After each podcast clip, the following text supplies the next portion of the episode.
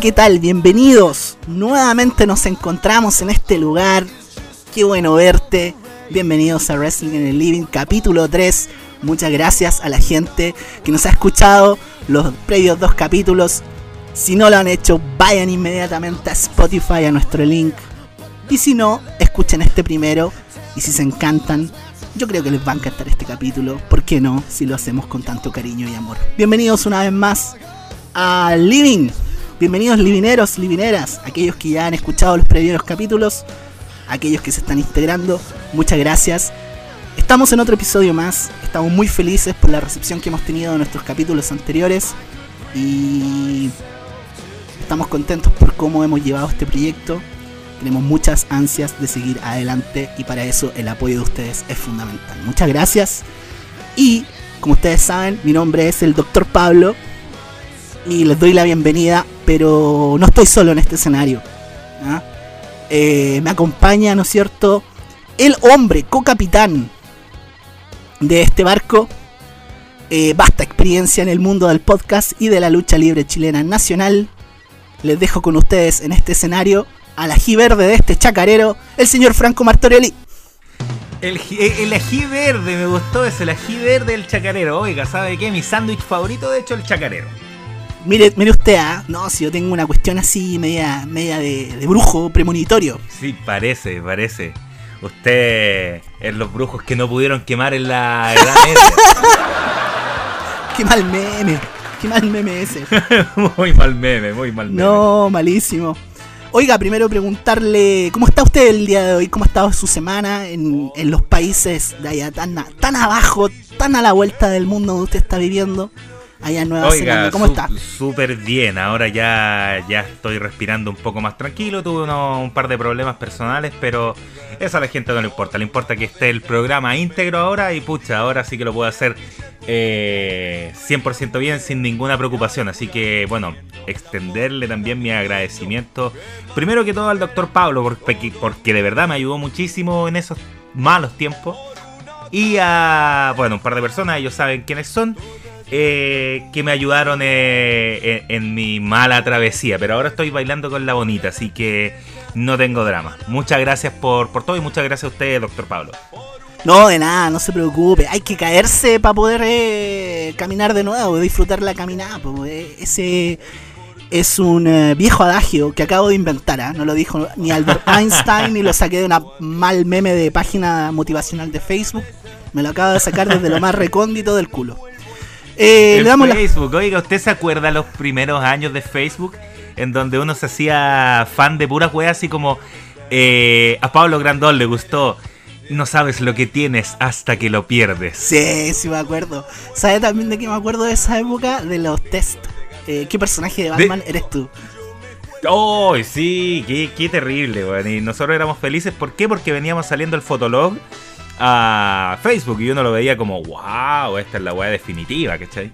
Es que era un gran salto. Era un gran salto porque pasamos de compartir nuestras fotos a ahora a demostrar nuestra vida y, y a, a mostrar la narrativa de las cosas que queríamos mostrar. Bueno, con las nuevas eh, redes sociales todavía lo seguimos haciendo.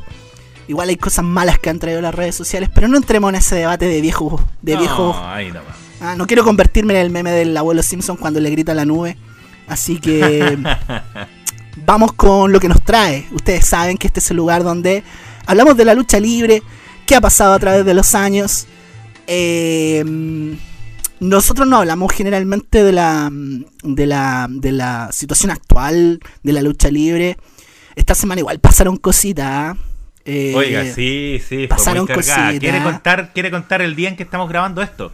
Estamos con- eh, grabando esto. Bueno, para mí es el 6 eh, del mes de diciembre, el mes actual eh, que Sí. estamos grabando ahora. Eh, como Franco Martorell es un viajero en el tiempo, para él ya es 7. Sí, siete, sí. y pasaron cositas esta semana. Sting debutó en AEW. Eh, Kenny Omega es el nuevo campeón de esa promoción. eh, en un excelente capítulo de Dynamite, creo yo. Eh, la muerte de Pat Patterson. Una persona fundamental. eh, sobre todo los procesos creativos de WWE. Él es el creador de Royal Rumble. un tipo que las tenía todas de perder en un mundo que no era para hombres homosexuales en aquellos tiempos, un gigante del territorio, un gigante del territorio de San Francisco. así que y el pay-per-view que precisamente vamos a hablar hoy día, él aparece en pantalla varias veces, entonces imposible no dedicar unas palabras a lo que fue su carrera. A mí me encantaba esa dupla que hacía con Gerald Briscoe como los Stooges, esa, como los lameculos de, de Vince McMahon. Sí, eh, para mí muy, muy adecuado a sus tiempos. Eh, eh, y hay que, hay que tener valor para eso, porque, bueno, hay que recordar que Pat Patterson era fue el primer campeón intercontinental. Y hay que, bueno, no es desconocimiento para nadie, que es como el segundo título más importante en la historia de WWE, ¿cachai? Entonces, eh, que alguien así, que ya vea que está más viejo y todo, y que quiera seguir colaborando con el show y que de pasar a ser el primer campeón intercontinental a pasar, no sé, a luchar vestido de mujer, weón, a mí me parece que eh, 100% sentido el espectáculo. No, sin duda un, tipo que todo el mundo, eh, muy querido, muy querido por todo el mundo. Así que nosotros no lo conocemos, pero reconocemos la influencia que él ha traído en, en toda la lucha libre que hemos consumido más que nada en WWE a través de nuestras vidas. Así que nuestros corazones están con la memoria de Pat Patterson. Don Franco Martorelli, ¿le, ¿le puede usted con esa voz y esa prestancia única en el escenario que usted tiene, contarle a nuestros livineros y livineras qué fue lo que vimos esta semana. Oiga, sí, gracias por dejarme esto a mí, yo estoy muy contento y orgulloso de, contar esto. Eh, bueno, yo en mi anteriores proyectos sí conté quién era mi luchador favorito en la historia. En La Roca, así que esta vez vamos a está revisando WWE Rock Bottom. Me encanta. Estamos celebrando el Día Internacional de la Roca. Este feriado lo acabamos de imponer ahora. Así que lo acabamos de crear, imponer y los vamos a hacer un feriado internacional. Eh, WWE Rock Bottom. Un evento súper oscuro en la línea de pay-per-view de WWE. El único en su tipo, el único que lleva este nombre. Este vendría a ser como el, el último pay-per-view que tiene como el tagline de In Your House, que son esta serie de pay-per-view. No, no, el, último, el último es Masacre en el Día de San Valentín. Ah, tienes razón.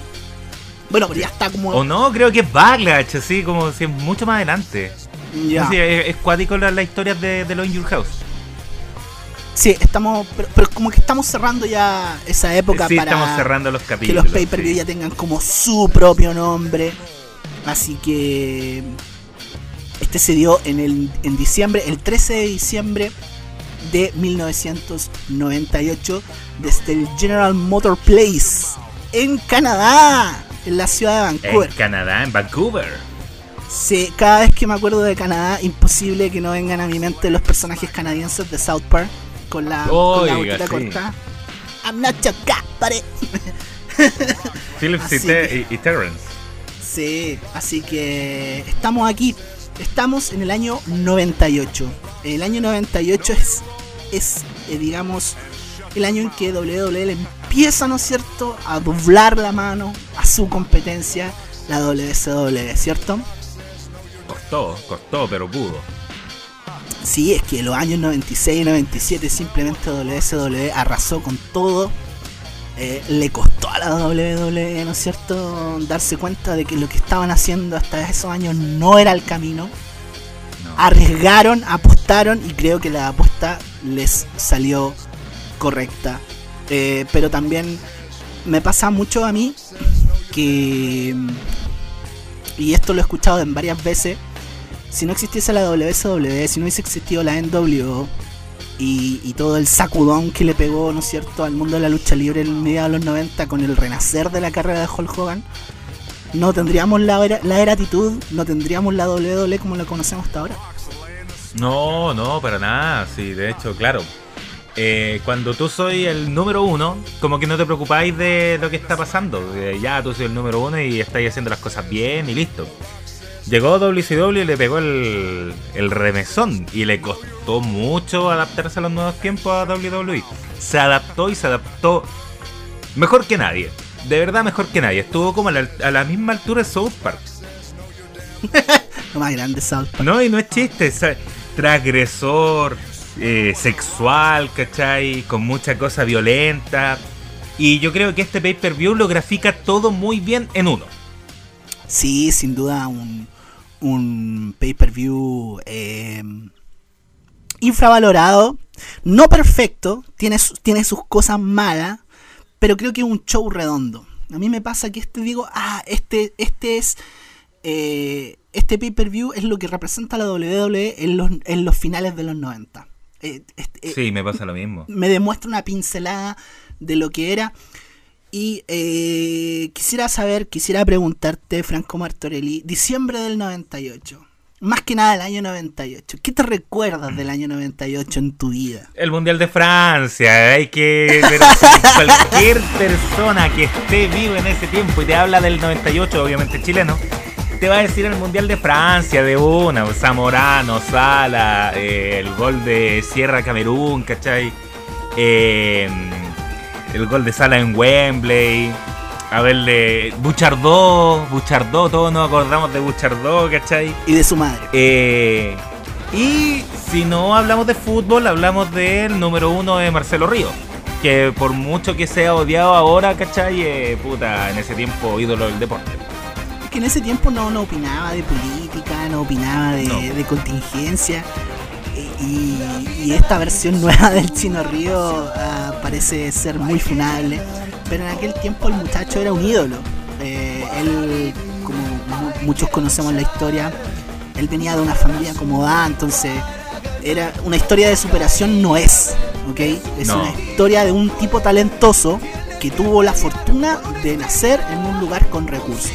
Así que igual Igual valorable ser el número, el número uno del mundo. Él fue el primer latinoamericano en serlo. Eh, pero siento que ha envejecido mal su figura. Sobre todo en la última época. Y su cara también. Su cara envejeció muy, muy, muy mal. Oiga, doctor, ¿y usted eh, sus primeros recuerdos del año 98? Pero lo inmediato, usted dice 98. ¿Y usted se acuerda de...? Del Mundial, imposible. Imposible, igual que tú, no recordar. Que, ¿sabes lo que a mí me pasa con el Mundial del 98? Fue el primer Mundial que yo vi jugar a Chile, ¿ya? Eh, sí, yo también. memoria. Y lo otro que me acuerdo es que los partidos por el tema de horario, ¿no es cierto? Horario europeo, eh, se daban más o menos 3-4 de la tarde. y algunos se daban en la mañana. Entonces yo me acuerdo que el partido, con, el partido con, con, Italia creo que cayó un... Con Italia, sí. Ese creo que cayó un feriado. Un día Sí, cayó un feriado. Cayó un feriado. Eh, creo que fue jueves, una cosa así. Sí. Y el partido con eh, Austria y el con Camerún, yo tuve la fortuna de verlo en el colegio. También yo, señor. Bueno, primero pedí pedí faltar el partido contra Austria y el partido con Camerún, yo dije, ya mejor lo veo con mis compañeros y lo, fui a ver al colegio. Sí, ese, ese partido con, Austria, que lamentablemente nos empataron en el último minuto con un golazo. Iván Bastic, nunca me voy a olvidar de, ese tipo. Y con Camerún, que se jugó bien el primer tiempo, pero después Chile se desinfló. Se desinfló ese segundo tiempo. Sí, tuve la fortuna de ver ese partido cuando yo estuve en cuarentena. Y tenía que hacer cosas como para tratar de entretenerme, ¿cachai? Y entonces descubrí una página que se llama Footballia. Eh, y tiene un montón de partidos grabados. Un montón, un montón. Y no solamente chilenos, de alrededor del mundo, ¿cachai? Y entonces vi los tres primeros partidos. Contra Italia, contra Austria, contra Camerún. Contra Italia tendríamos que haber ganado. Pero eso es sin lugar a dudas, sin lugar a dudas. No es que Chile haya jugado muy bien, pero eh, eh, hizo su juego eh, medio ratón que hacía el pelado Costa, pero es resultadista y a mí me gustan esos ejemplos resultadistas. Por ejemplo, por mucho que se acuerde uno de Maradona, el barrilete cósmico y todo eso, en Bilardo un tipo ratón, ¿cachai? Bilardo un weón que le gusta sacar los números, ¿no? Y si gana por medio gol a cero, él está feliz, ¿cachai? Entonces yo adhiero mucho con el, con el fútbol resultadista. Obviamente a mí me gusta el bielcismo también, ¿cachai? Pero puta, eh, ganar 7-0 o ganar 1-0 con un gol de rebote y súper feo es lo mismo, son tres puntos igual, ¿cachai? Sí, pues suman para la tabla y suman para la clasificación. Eh, Franco Bartorelli, ¿te gustaría saber qué pasaba en el mundo en diciembre del 98, mes donde se... Por favor, este es lo que más espero cuando hacemos el capítulo, de verdad. Este debe ser mi parte favorita, pero ¿sabe por qué? Porque usted siempre me pone a prueba. A ver si es que yo tengo memoria o sé de algo y si no me acuerdo, estoy muy feliz cuando usted me da el dato, doctor. Mire, pasaron algunas cosillas ese mes en el mundo eh, de lo que te puedo contar y a, ti, a nuestros livineros y a nuestras livineras. Es eh, en ese mes de ese año, diciembre del 98, Hugo Chávez gana por primera vez las elecciones presidenciales en Venezuela dando el puntapié. Así empezó en Venezuela, vos. así empezó en Venezuela. al fin, al fin aplicamos el meme como debe ser. Sí, al fin lo aplicamos. Así empezó en Venezuela. Ah, sí, así empezó en Venezuela. Dando el puntapié inicial a lo que sería la revolución bolivariana. Y bueno, todo lo que ha pasado, ¿no es cierto? Venezuela es un país que le estamos pasando mal. Si hay un oyente de este podcast que es de nacionalidad venezolana. Le mandamos un tremendo saludo y un abrazo afectuoso. Eh, abrazo, marico, abrazo. Yo me acuerdo que usted hacía una muy buena imitación de Hugo Chávez. Sobre todo cuando hacía ese discurso del Mr. Danger. Yo, yo me acuerdo. ¿ah? Yo, qué bueno que se acuerde, señor, de verdad. Que, con ese tono de voz que, que, que tenía Hugo Chávez. Entonces, él decía, Ayer el diablo estuvo aquí. Ayer, ayer estuvo Mr. Danger. Esta sala todavía huele a azufre. Qué buen discurso, excelente discurso para mí. No me acuerdo de Hugo Chávez, eh, más allá de todo lo que ha pasado, ¿no es cierto? De la crisis en el país venezolano sin duda me acuerdo de esa de ese discurso del Mr. You are a donkey, you are a donkey, Mr. Dent. Sí, you are a donkey, sí. Oiga, usted después como de nueve años vino a escuchar de nuevo mi imitación. Sí, sí. Lo bueno, eh, siempre hay que esperarlo, siempre hay que esperarlo. Así que me alegro. este momento lo atesoraré en mi corazón de aquí a la eternidad. Irak formaliza su... Te cuento que el país de Irak en ese momento reinado por Saddam Hussein, de quien hablamos en nuestro capítulo anterior. Sí, eh, señor. formaliza su ruptura con la ONU, lo cual, digamos, da el puntapié para la crisis con Irak entre Estados Unidos, lo cual después vendría, ¿no es cierto?, la invasión de la Armada norteamericana al país iraquí. Eh, yo sigo insistiendo. Fuck yeah. Para mí, el mejor de Saddam Hussein es el de South Park. Eh, este le va a gustar. Zidane gana el balón de oro al mejor jugador de ese año. Recordemos que en el Mundial de Francia, la misma selección francesa conquistó su primera Copa del Mundo con un Zidane, pero de otro planeta. De otro planeta. y más que merecido el, balón de oro. Más que merecido. Pucha, eh, es un es un 10 de los que se ven pocos, de un fútbol elegante, que puta, hasta los lujos se le ven elegantes a Zidane, pues, eh, la manera en que hacía la bicicleta, puta, ni siquiera Ronaldinho, ¿cachai? Hacía como una, una construcción tremenda con las piernas eh, Zidane. Y la vuelta marsellesa, ¿cachai? Y él aplicaba los lujos, pero no para humillar a los rivales. Él lo hacía de repente como para tratar de salir del paso, ¿cachai? Como lo hacen los verdaderos cracks, ¿cachai? Entonces, puta, es uno de mis 10 favoritos en la historia, si es que no es mi favorito. ¿Sabes que cuando me acuerdo de Zinedine Zidane en su carrera como jugador, eh, me acuerdo de ese partido en el Mundial de, mm, de Alemania 2006, la, cuartos de, o semifinal, no recuerdo qué llave era, contra Brasil, ese partido donde en el segundo, donde en el segundo tiempo entra pero inspiradísimo. Y un Brasil que venía con toda la con toda la ficha de, favorito. Y bueno, que hay que ver lamentablemente el cierre de su carrera futbolística. Claro, claro, no fue, no fue de la mejor, pero eh, se retiró como un rockstar. Zidane, uno de los mejores 10 del fútbol moderno.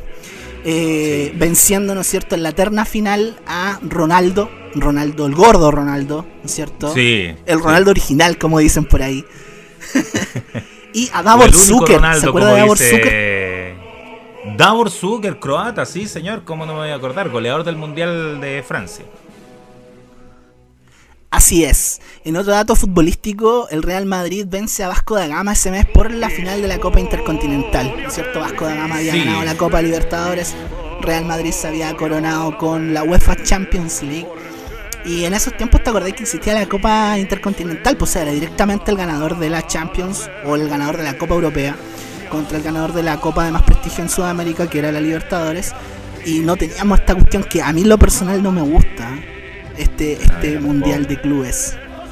No, a mí tampoco, para nada. De hecho, yo creo que es absurdo porque siempre eh, tiran en diferentes grupos al europeo con el sudamericano. Y en la final siempre se termina enfrentando el europeo con el sudamericano igual. O sea, yo creo que esto es como para tratar de meter a todo el lote y ya que juegue el campeón de Asia, el campeón de África, pero todos sabemos que eh, y con el perdón de todos, ¿cachai? Que valen callampa, pues, bueno. O sea, puta, no vaya a comprar un Real Madrid con, con un equipo chino, por ejemplo, pues, bueno. Sí, sí, sí. Y este, este lo dejé para el final porque yo sé que a usted le va a gustar. Yo, yo tengo la sensación en el aire de que este dato le va a gustar. Se, se estrena y sale a la venta ese mes de ese año, diciembre del 98 el Sonic Adventure para Sega Dreamcast.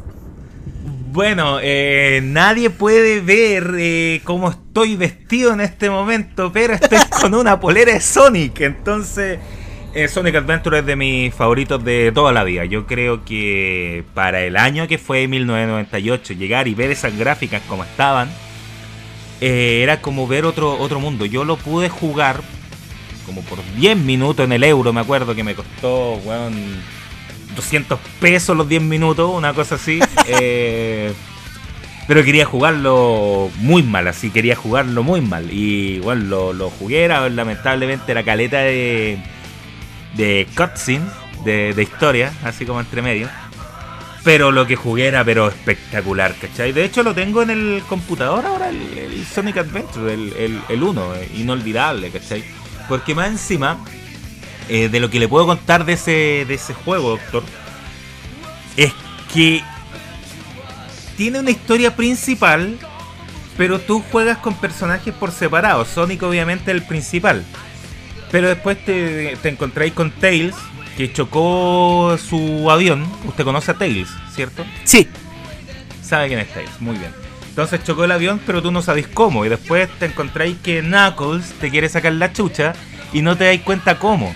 Pero después, cuando jugáis con esos personajes por separado, te cuentan el motivo de por qué chocó el avión Tails y por qué te quería pegar eh, Knuckles. Una cosa que para ahora, en estos tiempos, es completamente normal. Pero que en ese tiempo, 1998, era una cuestión pero absolutamente innovadora, ¿cachai? Sí, pues, aparte yo me acuerdo que ese Sonic eh, era la razón por la cual tener una Dreamcast. Porque no, es, no mm. fue una, una consola muy popular, fue la última consola de Sega, con la, con la consola que, que, la marca murió en cuanto a su producción de, de consolas para home consoles. Eh, pero todos los, todos los que tenían el, la Dreamcast, me acuerdo, era para jugar Sonic Adventure tuvo Dreamcast o jugó alguna vez en, esa consola? Jugué mucho Dreamcast, pero yo no tuve Dreamcast. Eh, yo fui usuario de PlayStation 1 en ese tiempo. Sí, es que. Pero ahora estoy buscando una muy mal.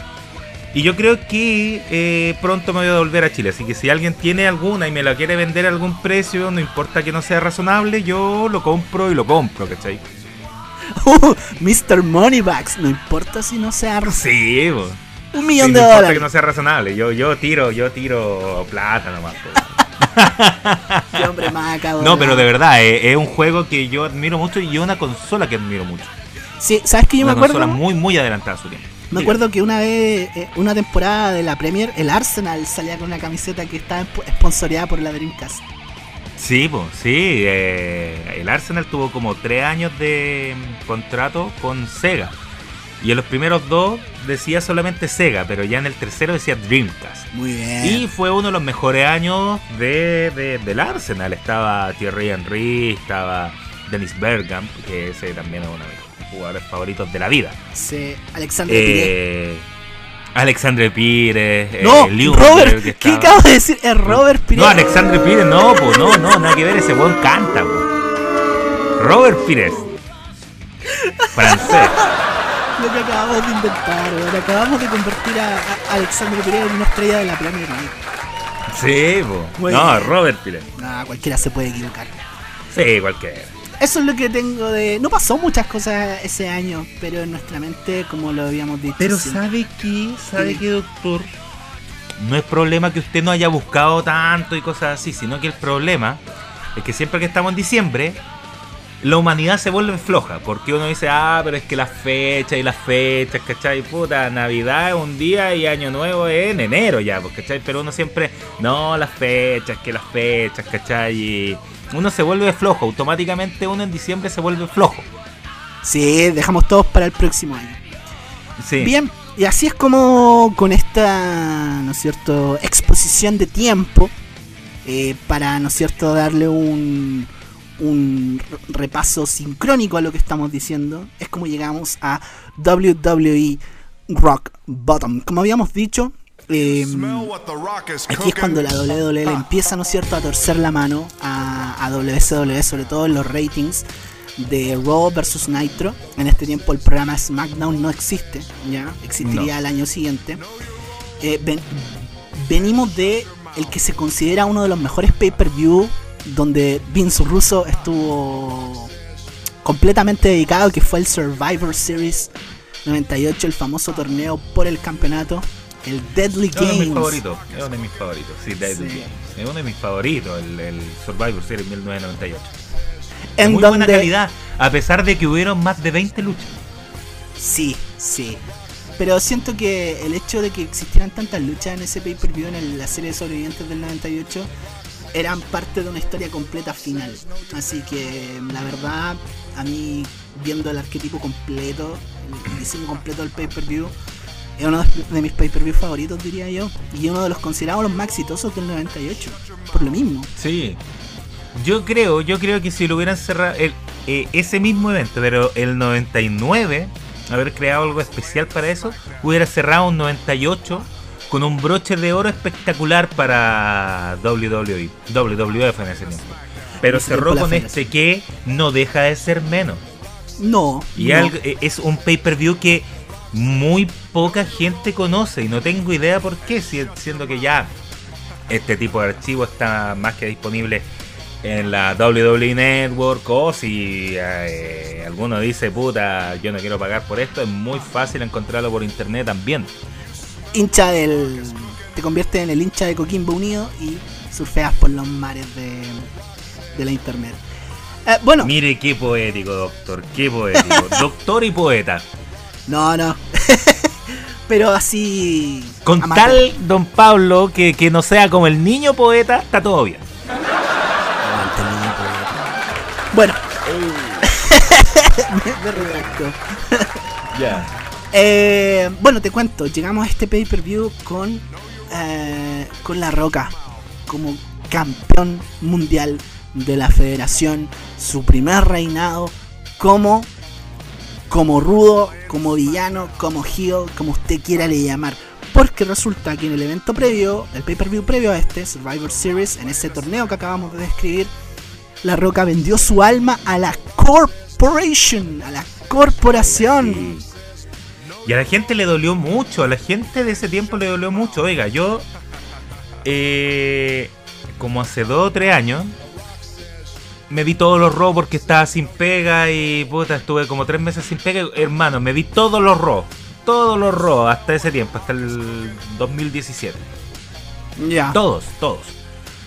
Y cuando llegué a la atitudera era, bueno, la parte que yo más esperaba. Y la gente estaba muy dolida, pero dolía de verdad con la roca. Dolido, porque ya había sacado este, este apodo del campeón del pueblo. Así es. Y previamente eh, Vince McMahon le pegó con todo y lo amenazó con dejarlo sin trabajo.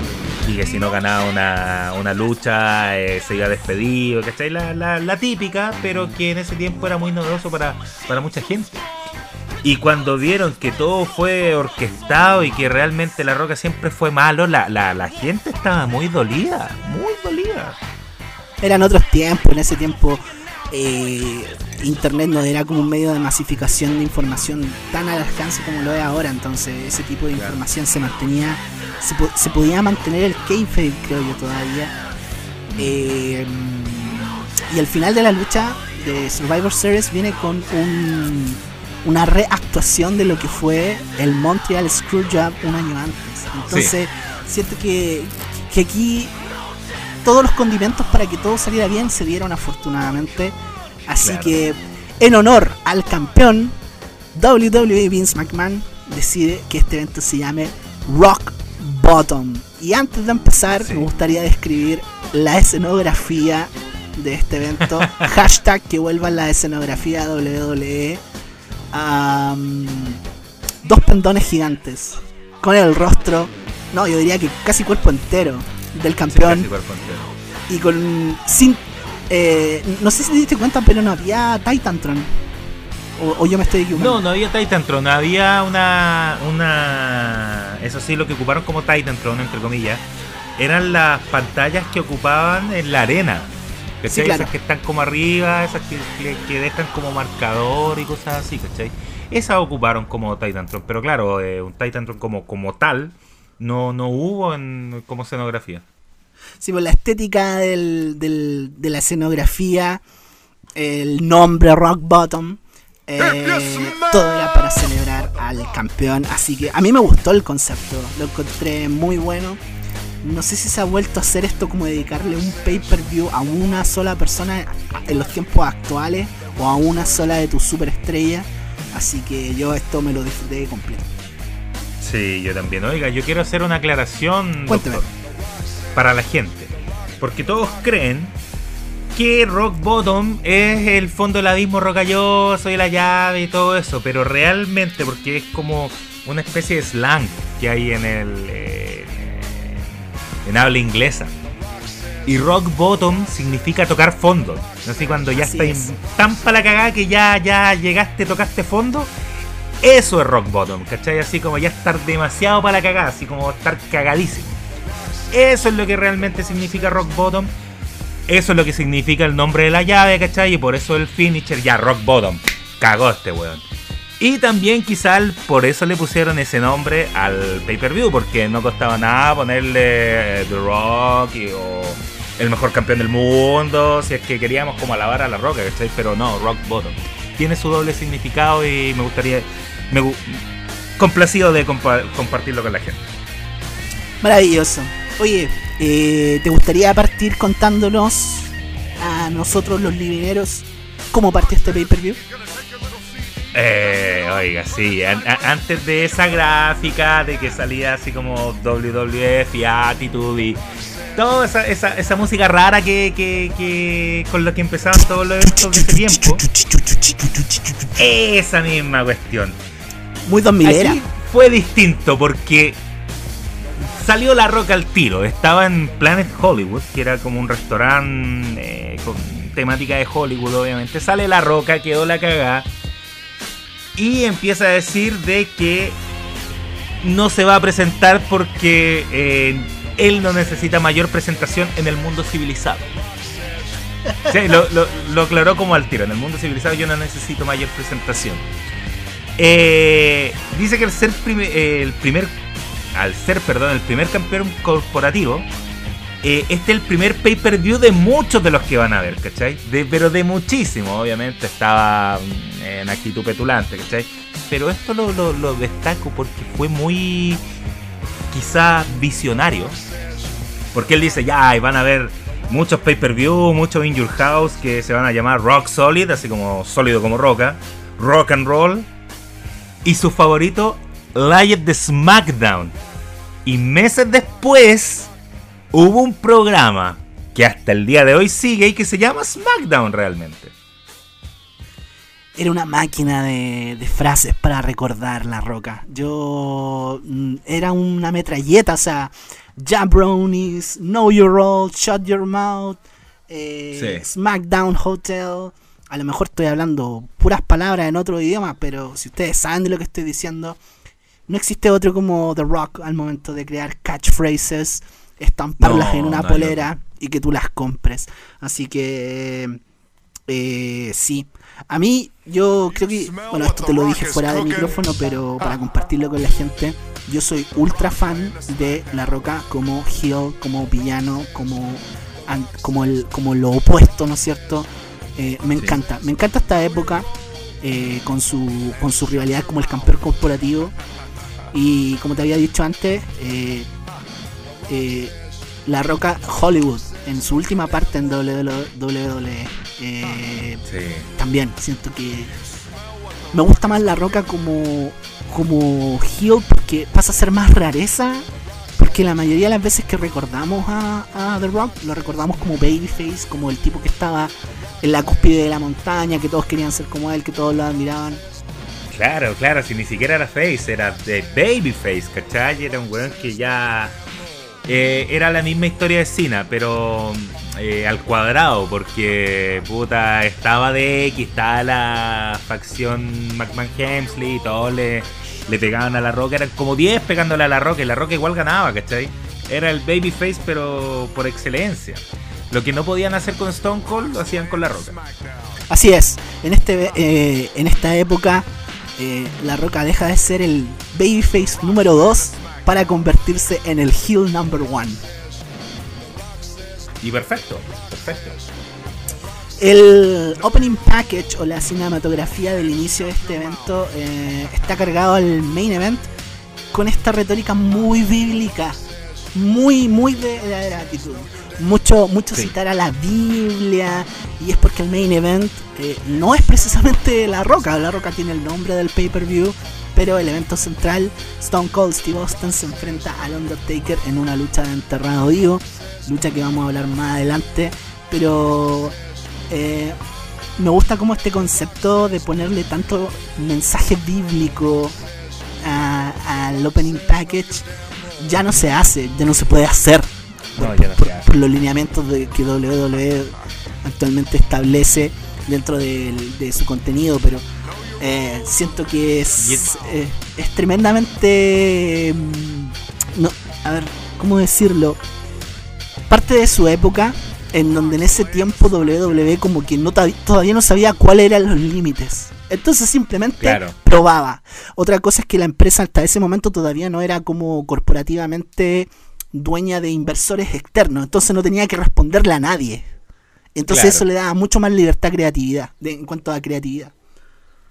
Exactamente, y bueno, eh, cabe destacar que en este tiempo el Undertaker ya estaba como aburriendo un poco, era lo mismo siempre, eh, un tipo medio plano, la gente estadounidense como que se estaba aburriendo un poco del Undertaker y aparte volver con una temática que era más de la de la New Generation, que es este Buried Alive, eh, como que la gente no, no, no entendía mucho porque el mayor draw de, de ese tiempo, que era Stone Cold, estaba en un feudo tan larguísimo contra el Undertaker, no, no, no entendían mucho.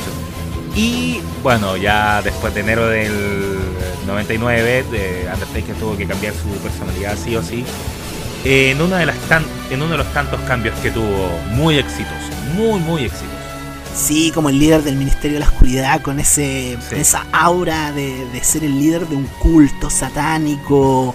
Ah, que, ¿sabéis que yo siento? Hay cachado que siempre existe esta como idea de que cuando el Undertaker debutó, por allá por el año 91, como que a los cabros chicos les dio miedo, les daba miedo, miedo legítimo. Yo siento que este Undertaker, este Undertaker da mucho más miedo. Eh, el, del 99, sí, sí, Así que. Sí, tú lo, tú lo veís, te cagás y yo prefiero cruzar la calle si es que lo veo caminando en la misma vereda donde estoy yo y no te miento, un tipo de dos metros con esa barba y ese el, peinado le daba todo el toque, ¿cachai? Pelo largo, pero qué, así como. Y así como tomado el pelo, weón, y se ve como más, más imponente, ¿cachai? Más que, más que el chascón que uno estaba acostumbrado a ver, incluso en este tiempo de Rock Bottom. Claro, este Undertaker también, esta fase del Undertaker si viene interrumpida después un poco por el American Badass, ¿no es cierto? Por, su, por la parte motoquera, es digamos el catalizador que logra hacer evolucionar al Undertaker final que vimos ya en su carrera terminada. Así que agradezco este tiempo grande el Undertaker noventero. Así que vamos con la primera lucha, ¿le parece? Vamos con la primera lucha. Usted ya dijo que el evento es en Vancouver, pero cabe destacar que había 21.000 personas. Harta gente, ¿eh? Si es que comparamos, por ejemplo, lo que estuvimos hablando del evento pasado en eh, December to Dismember, habían 4.500. Mucho más chico, mucho más chico el lugar donde se ese Mucho más chico. Y esto obviamente en pleno apogeo de la era Attitude. Entonces, eh, 21.000 personas quizás eh, se hacía poco. No, y, si hubiesen contado los carteles eran mucho más. Ah, obviamente, obviamente. La primera lucha fue eh, en pareja, señor. Balvines y el Godfather, que no sé a quién se le ocurrió mezclar esa pareja, pero yo creo que es de lo mejor. Es, lo más lógico. Era el, era el transcurso natural que tenía que, pasar. Sí, era sumar la leche con, el, con el cereal. Sí, sí, absolutamente contra Mark Henry y Dilo Brown. Dilo Brown siempre ha sido un buen opener y siempre lo ocupaban de, de, opener. Exactamente. Eh, y siempre, siempre rendía, siempre. Es un tipo que da muy buenas luchas, pero quizás por apariencia no, no, no pasaba nada mucho con él. Entonces, como que siempre habría cartelera. Y siempre le iba muy bien, siempre le iba muy bien. Sí, es verdad. Si estamos hablando de la atitudera, aquí eh, y da lo mismo que sea pay-per-view. lo, que más primas son las promos. Las promos, e, este es un evento full promo, full promo. De verdad, podría haber pasado en un Robot War y pasado a piola. Ya. Aquí el, el eh, Balvines llega y dice hello ladies y todo su, su, su cosa. Y viene después el Godfather, toma de nuevo el micrófono. Y esto, esto yo ya lo encontré, pero Así como, weón, te pasaste. Es 98 y todo, pero weón, te pasaste. El Godfather, como estábamos cerca de Navidad, le ofrece estar la noche con las cuatro hosts si es que ganan, ¿cachai? Ok. Y me gusta que dijiste host. Me gusta el hecho que dijiste host. No traduzca esa palabra, por favor. No, no, host nomás, host nomás. Eh, y es que esto, esto lo encuentro notable. Para ver si es que pasa algo con ellos porque estamos cerca de Navidad. Y Valvines siempre está con el muérdago colgando. Pero hay que decir que el muérdago es una, como una cuestión muy eh, de tradición en Estados Unidos. Que el muérdago cuando está colgando y hay una pareja ahí se tienen que dar un beso. Exacto. Pero todos sabemos a qué se refería con el muérdago colgando de, de Balvines, pues, bueno. Entonces era como, weón, Claro, te pasaste, eh, weón, te pasaste con la promo. Está ahí el, el eufemismo, llegar y hacer el gol. Es muy entretenida la lucha al comienzo, muy muy entretenida, relevos rápidos, pero que no aburrió, eh, hicieron lo justo, lo necesario y daban el relevo. Eh, ese tipo de lucha siempre me gusta y sobre todo si es un opener, eso te indica que va a ser una buena lucha. Porque si lo ponemos por ejemplo con la lucha anterior, Puta, los relevos eran largos, ¿cachai? No era mala, pero terminó aburriendo porque se extendió mucho. Esta no, esta tenía relevos rápidos. Y fueron todos muy compatibles. Eh, mucha agilidad entre Dilo con Balvines, que fueron los primeros que partieron luchando. Mucha agilidad y mucha corrida contra las cuerdas, ¿cachai? Escape, eh, trampita, etcétera, ¿cachai? Eh, después el Godfather contra Dilo Brown. Esto Godfather, Dilo Brown y Mark Henry hace un par de meses eran de la misma facción, ¿cachai? Eran de la Nation of Domination. Así es. Eh, y el Godfather con Dilo se notó que tenía muy buena química. Son estilos de lucha muy distintos, pero tenían muy buena química. Después entró Mark Henry y entre el padrino con Mark Henry trataron de hacer cosas powerful, pero no abusando de ello porque recién estaba empezando la lucha. Yo creo que si es que hay gente que quiere aprender a hacer una buena lucha en pareja, yo creo que tienen que fijarse en el comienzo de esa lucha, porque de verdad me encantó, me encantó cómo se contó la historia, porque eh, tradujeron todo lo que uno piensa de ellos en el ring, lo, lo plasmaron absolutamente. Bueno, de verdad fue un comienzo impecable, los primeros cinco minutos fueron impecables. Em, siguen los relevos rápidos Eh, aquí un bombazo maravilloso de, de Dilo Brown, pero yo creo que ha sido de los mejores bombazos de Dilo que, que he visto contra Balvina. Sí, ¿Te refieres al- lo tuve- Te refieres al Sky Es High. el lowdown, ¿o no? El sky high, sí, el sky, Ya. no, el lowdown es como la planchita, sí. Bueno, pero de verdad, Balvines tomó una altura, cayó bien, ¿no? Sí, de verdad, esta cuestión es muy, muy buena. Muy, esta lucha es muy buena. Eh, ah, hay que recordar que, eh, porque no lo había dicho, perdón. Eh, Mark Henry con Dilo Brown entraron con Terry Reynolds y con Jacqueline. Así es. Y en un momento, ya cuando la lucha seguía muy buena, muy en alza, eh, se puso a pelear Terry Reynolds contra la host. Eh, eso dio pie para que el árbitro se distrajera. Y esto ya es muy actitud. O sea, ya, si la primera promo fue muy actitud, ya esto es más actitud todavía. Jacqueline se sube al ring, le baja la truza a Balvines para mostrar que estaba con el sutien, porque así se, se le dice el alcoholales para hombres, se puede decir, ¿cachai? Sí. Se da vuelta enojado, así como que chucha estáis haciendo, ¿cachai? ¡Pah! Le pega la cachetada. Mark Henry pega un lazo al cuello espectacular, pero con Balvines a potopelado, po, weón. A Potope. Se va a botope. Hace el Big Splash. 1, 2, 3 y termina la lucha. Una lucha que yo creo que no pasó más allá de los 10 minutos, pero mantuvo a la gente siempre, siempre, siempre pendiente. Así y me es. encantó, de verdad. Así que si yo le puedo dar una... cu- Cualquier eh, así como rating como que queda un ranking, perdón, que queda como un poquito corto, porque de verdad son luchas disfrutables.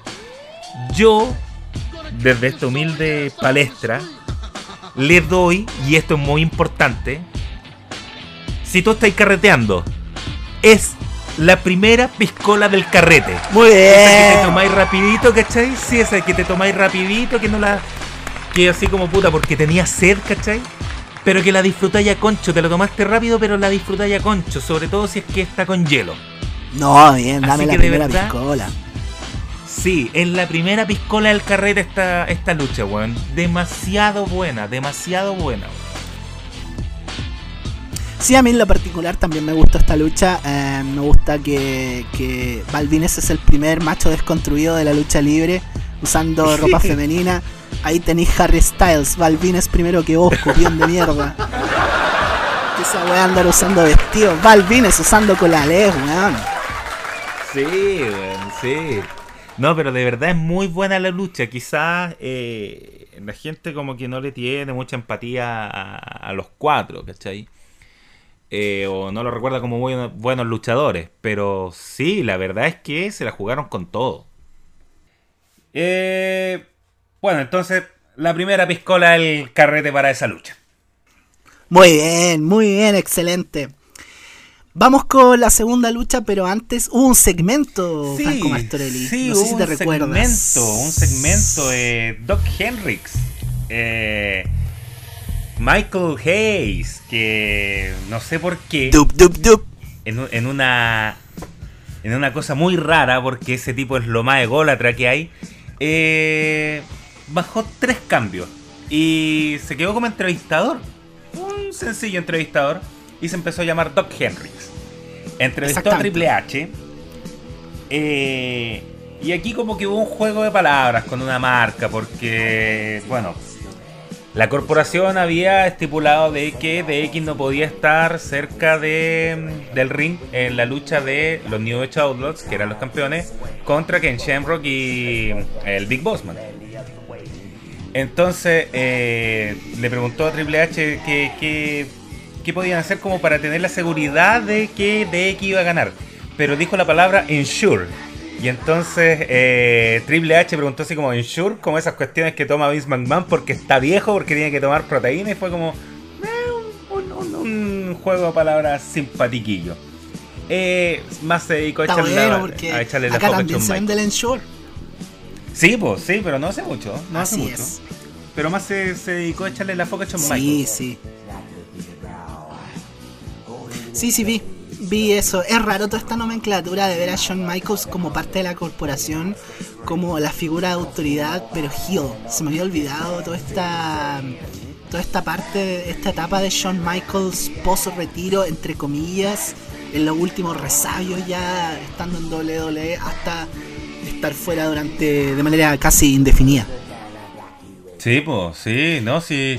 Eh, un tiempo bien raro para Shawn Michaels y trataron de que sea lo más destacable para él porque, pucha, al fin la compañía estaba pegando con todo y podía tener una buena plataforma, pucha, se tuvo que retirar, ¿cachai? Y de alguna manera podía brillar, pero eh, bueno, los problemas con el alcohol y aparte que abrió su escuela de, lucha, eh, como que fue un pequeño paréntesis lo de comisionado Shawn Michaels. Sí, sin duda la peor etapa en cuanto a su vida personal. Vamos con la segunda lucha son, es una lucha en tag team, lucha de parejas, de equipos, como usted le quiera llamar, entre dos equipos bien noventeros, bien Attitude Era. Nos referimos a los Headbangers, ¿no es cierto? El binomio conformado por Thrasher y Mosh contra The Oddities, que era una facción The Oddities. Básicamente ellos como que representaban como este grupo de... Me hace recordar The Oddities, claro, me hace recordar como esos carnavales antiguos, la, caricatura del carnaval antiguo con la mujer la mujer barbuda, el hombre fuerte, el, hombre bajito, eso es como The Oddities, creo yo. Al menos eso. Lo que sí me da rabia de esta lucha antes de que inicie es que la canción original de The Oddities era muy buena, la cantaba Insane Clown Posse, uno de los grupos más odiados en el mundo del hip hop. Pero esa canción era buena. Era bien buena, pero también eh, eh, Insane Clown Posse odia mucho a WWF por lo que le hicieron. Quizás algún día vamos a, entrar en detalle con eso, pero eh, obviamente no le iban a pasar los derechos de, la canción, siendo que era totalmente oficial de WWE. Y salió hasta en un álbum, hasta el volumen 4 de, cuando lo vendían en CD. Entonces fue por problemas con, con la banda directamente y por eso no, no pueden ocupar la, canción, que a mí también me gusta mucho la canción. De hecho, pegaba mucho con la gente y la gente como que movía los brazos y todo. Sí, sí, el público está haciendo la coreografía. The Oddities era un grupo grande, sin embargo, quienes luchan en, en este match van a ser eh, Corgan, que para mí era el, el más rareza de todos, ¿ya? Un tipo gran, muy parecido a a The Great Khali, pero con más movilidad, creo yo. Sí, sí, tenía más movilidad, no era tan tieso. No, pero aparte entraba, caminaba normal, no, no, no movía tanto los brazos y hacía en cámara lenta, ¿cachai? No era cojo de las dos piernas como lo era. No, no, no, no tenía dos pies izquierdos. Exactamente. Y su compañero es Golga. Golga, cabe decirlo para los que conocen o son fanáticos de la lucha libre de antaño, Golga es eh, Earthquake, lo conocimos como Earthquake en los 90. Acá aparece con em, como con una especie de máscara color piel y abrazando un peluche de Eric Carmen, que es el mejor personaje de South Park. Ese era su, gimmick, como un, como un niño, un hombre que todavía estaba en edad infantil.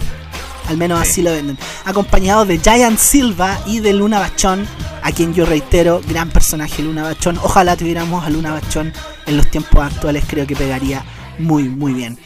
Bueno, esta lucha es bastante corta y bien insípida, la verdad. Yo sé que me estoy robando uno de, de sus adjetivos que a usted le gusta decir harto, ¿ya? Eh, debo decir que esta lucha es bien cortita. El MVP de esta lucha, sin duda, es Golga. Ah, ya. Pensaba que Eric Carman. no, no, sí. Bueno, Eric Carman es, mucho mejor personaje que cualquiera de estos cuatro, pero se nota que Golga eh, o Earthquake es quien lleva la batuta cada vez que toca entrar. A pesar de ser un tipo bastante amplio, eh, se ve muy crisp en el ring. Eh, sin embargo, esta lucha tiene muy poquita historia como que en un minuto se me había olvidado que incluso no yo en un primer minuto no sabía como quién era el babyface, cuál era el equipo babyface y cuál era el equipo heel. Entonces, como por descarte asumo que The Oddities era, era el, eran los babyface.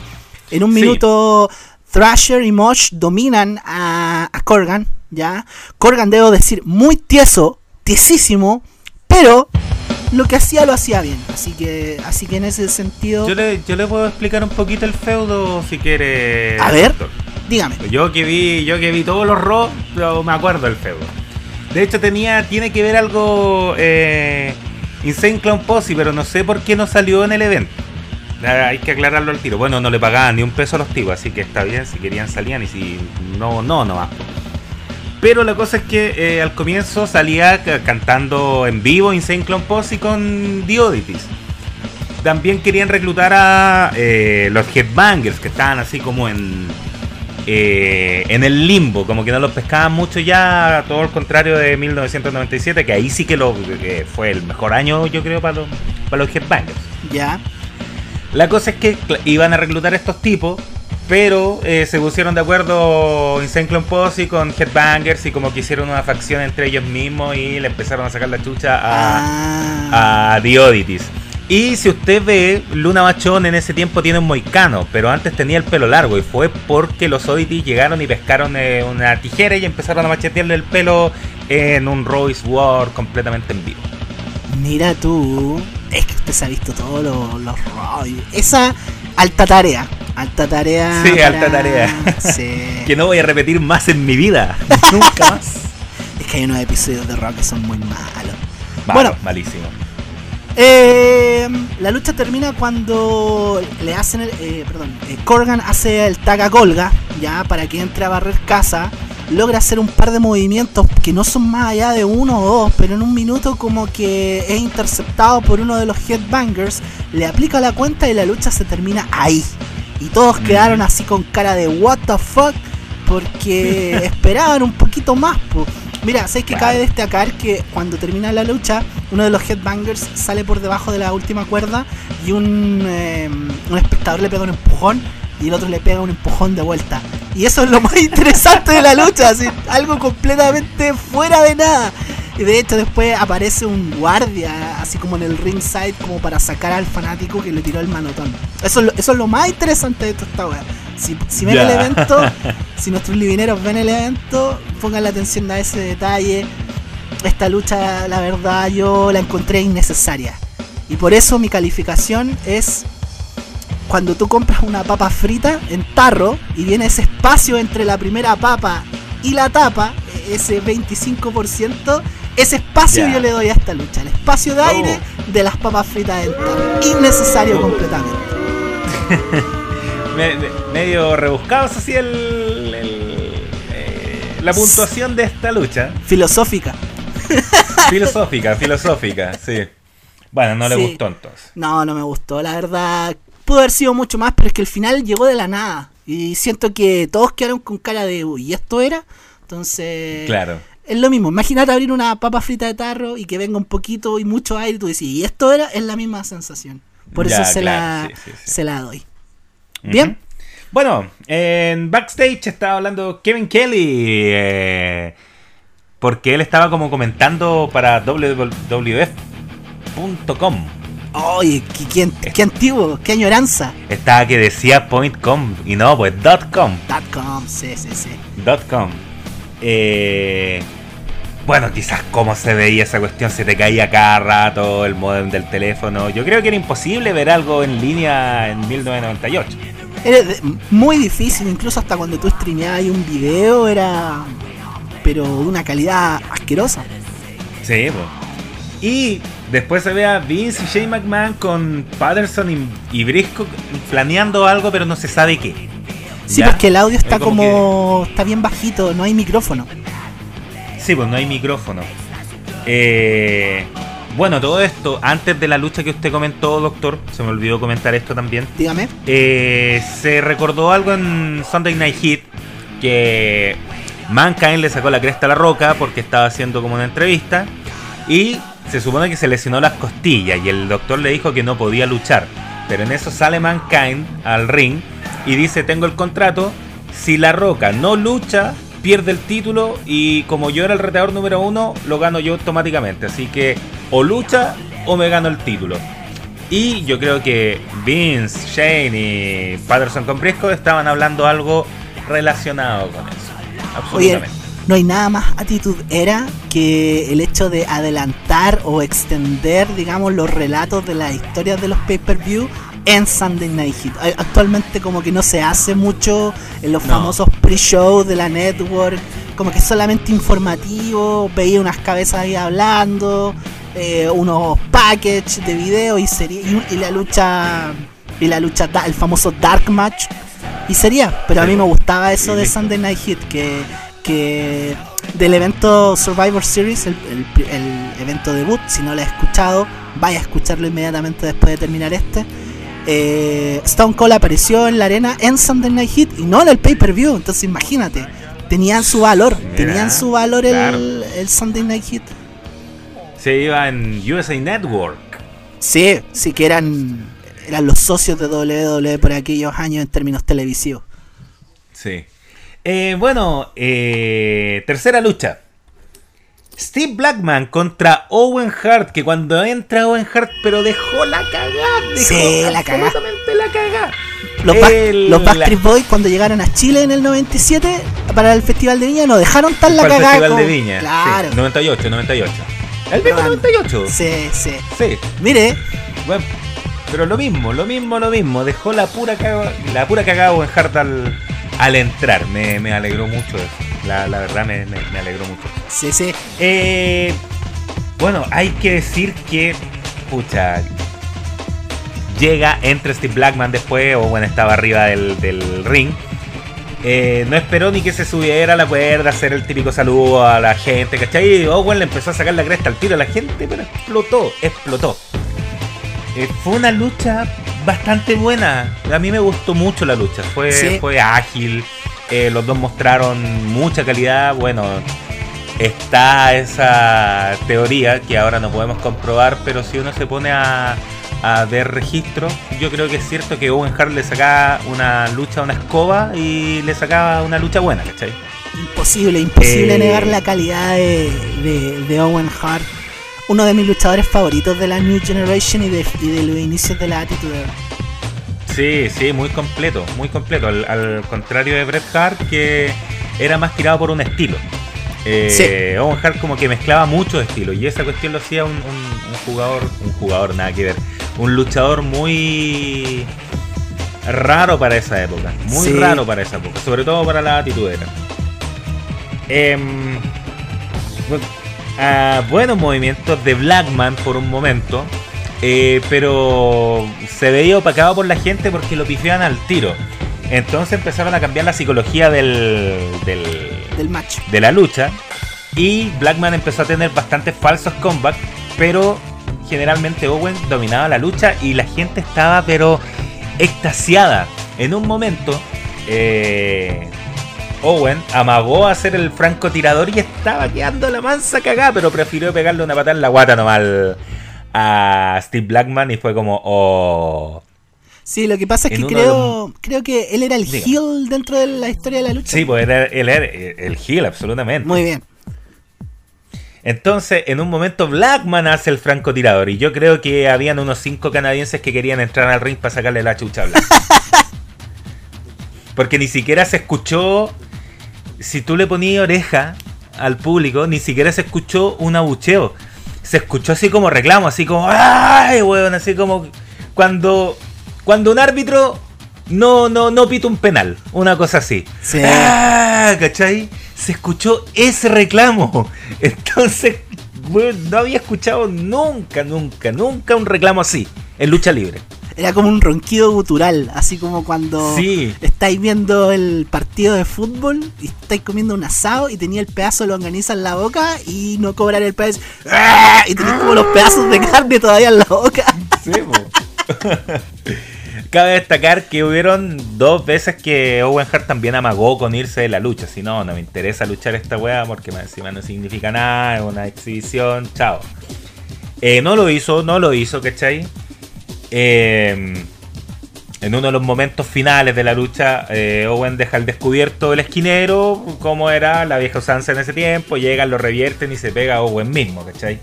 Sí, Eh, clásico backfire. Claro, después de eso viene la parte del francotirador. Y como le hicieron el francotirador, eh, Owen dijo, ya sabéis que enough. Llegó, se bajó, se fue y ahí quedó la lucha. Con la, con la gente quedando así como, puta, ¿qué? Lo mismo con los Oddities, lo mismo, pero con una gran lucha. Muy bien, muy Con, bien. con una gran lucha. Así que yo a esta lucha le doy un ole cuando vais ganando 5-0. un ole de un estadio con 80.000 personas, todos gritándote ole. Llega la pesca el delantero, pero la manda a la mierda. O pega una falta. O pega una falta, cualquiera de las dos. Sí. Pero un ole de un estadio eh, frustrado por la impericia de un jugador. Muy bien, muy bien. También igual de rebuscado que, lo de las papitas. sí, hoy día estamos estamos existencialistas para dar eh, los eh, las evaluaciones finales a nuestra lucha, pero está bien, me gusta porque no siempre vamos a hacer algo muy, muy deducible. Me gustó. Em, esta era la época en donde Owen Hart estaba empezando a explotar el personaje del Blue Blazer, si no me acuerdo que lamentablemente sería su, su última etapa en WWE hasta su fallecimiento. Una gran pérdida la de Owen Hart, más allá de la persona, es por las circunstancias. Eh, uno de mis, repito, uno de mis luchadores favoritos de los 90 sin duda es Owen. Vamos a la cuarta lucha. ¿Hubo alguna promo durante...? Creo que sí. Si no me equivoco. Vince McMahon buscando Mankind de dónde estará, dónde estará, y había como un letrerito escrito con plumón que decía Mankind's Office. Y era, era como un era como un pequeño cuartito, esto es como para guardar la una los traperos, claro, una bodeguita chiquitita que ocupa gente del aseo, se nota. Me y ahí estaba sentado, y le dijo, dile, diga nomás, perdón, disculpe. Sí, no, que, estaba sentado y le, dijo, ya, siéntate aquí o si no, no hablamos, ¿cachai? Nada, que estaba con un terno así, poniendo cara de asco, llega y se sienta ahí, cierra la puerta y ahí queda la, la, la promo. Me hace recordar estas eh, segmentos de backstage. ¿Te acuerdas cuando Mick Foley en los 2000 era el comisionado y tenía siempre una oficina así como en el baño? tenía una oficina como en los lugares más, pero más ridículos de la arena. Entonces, y con un cactus. Y con un cactus. ahí. Sí, sí, y un peluche que le había un regalado a un niño de la Fundación Make a Wish, si no me equivoco. Me hace recordar lo mismo. Esta es como la versión beta de, ese Mick Foley. Bien. Sí, sí. Vamos con la cuarta lucha, el Job Squad. ¿Se acuerda usted del Job Squad? A mí se me había olvidado completamente esta, esta lucha, la verdad el Job Squad, eh, que es Al Snow, ya, Hardcore Holly y Tuco Scorpio. A mí se me olvidó. Sí, a él lo había olvidado, a él lo había olvidado. Es un, tremendo luchador. Eh, Flash Funk. Flash Funk. Eh, a, mí se me olvidó. Tuco Scorpio. Tuco Scorpio, que había estado acá en WWE en esta época. Ellos son parte del Job Squad, que es básicamente un chiste interno. Recordar que Jovear es el luchador que se deja perder, o perdón, no sé si se deja perder, sino que es vencido de manera estrepitosa para aumentar la fama de otro luchador. Se hace normalmente. Claro, porque si lo traducimos literal del inglés es como el escuadrón del trabajo, pero no, no, no, no se trata de eso. Exactamente. Contra The Brood. ¿Quiénes son The Brood? Edge, Christian y Gangrel. Edge en la primera etapa de su carrera. Este no es el Edge que inmediatamente viene a tu mente al, escuchar ese nombre. Yo diría que tampoco es el Christian que, que, es cuando normalmente nos hacen recordar a Christian. Y bueno, Gangrel es Gangrel. sí, Gangrel es Gangrel. Gangrel es Gangrel. El personaje de estos chicos como vampiresco. Em, casi como de, de crepúsculo, personajes de crepúsculo, pero no, que no alcanzaron a llegar al casting. Bien, esta lucha, eh, esta lucha el público está como muy apagado. eso es lo primero que, me doy cuenta. El público muy apagado. Yo no sé si quizás tú a lo mejor manejas este dato. The Brood estaba como recién debutando en, en WWE. Ah, ya. Sí. Sí, porque Edge había tenido como una carrera en solitario. Cuando llegó y en su primera lucha eh, lesionó a un tipo, ¿cachai? y Edge no estaba como sirviendo mucho. Entonces ahí le trajeron a Christian y lo unieron con Gangrel, ¿cachai? Pero es algo que mm, no pegó, no pegó nunca el de Brute. Nosotros nos acordamos de Brute, pero más que nada el de Brute de, los Hardy Boys. Claro. Pero, pero no, el de y Christian fue, fue bastante malo, fue, fue de calidad bastante baja. Lo mejor de The Brood es su canción de entrada, la canción de entrada Sí. de Gangrel. Sí, Sí, es muy ese- esa canción es muy buena. Realmente era como de, de película de, vampire, vam- de vampiros así gore. Me daba esa sensación. Es lo mejor de ese stable. Esta lucha, eh, la verdad, es, súper es bien olvidable, es bien cortita y también tiene un final medio inesperado, pero la lucha tampoco es mala. Lo que pasa, y por qué no es mala, porque eh, Flash Funk o Tuco Scorpio, como le quieran llamar, eh, estaba a cargo junto al Dr. Tom Pritchard en ese tiempo eh, de la de la parte de desarrollo de, de entrenamiento de WWE. No es el Performance Center que conocemos ahora, No, pues. y Edge Christian y varios otros luchadores como Val Venus y Test entrenaban en ese tiempo. En eso entonces existía química entre algunos de estos luchadores por los distintos entrenamientos que tenían. Nosotros que estuvimos en el mundo de la lucha libre sabemos que cuando tú más entrenas con cierta gente, más química logras Sí, desarrollar. sí, sí, ya. sí, porque ya le conocí las mañas. Exactamente, y ya sabí, le conocí los movimientos, sabéis qué cosas podéis creer, es, mu- es mucho más fácil en términos de creatividad. Entonces, la lucha tiene bastantes movimientos buenos. eh, en un momento Edge se lanza por sobre la tercera cuerda con el clásico eh, planchazo sin giro, pero se ve bastante bueno para.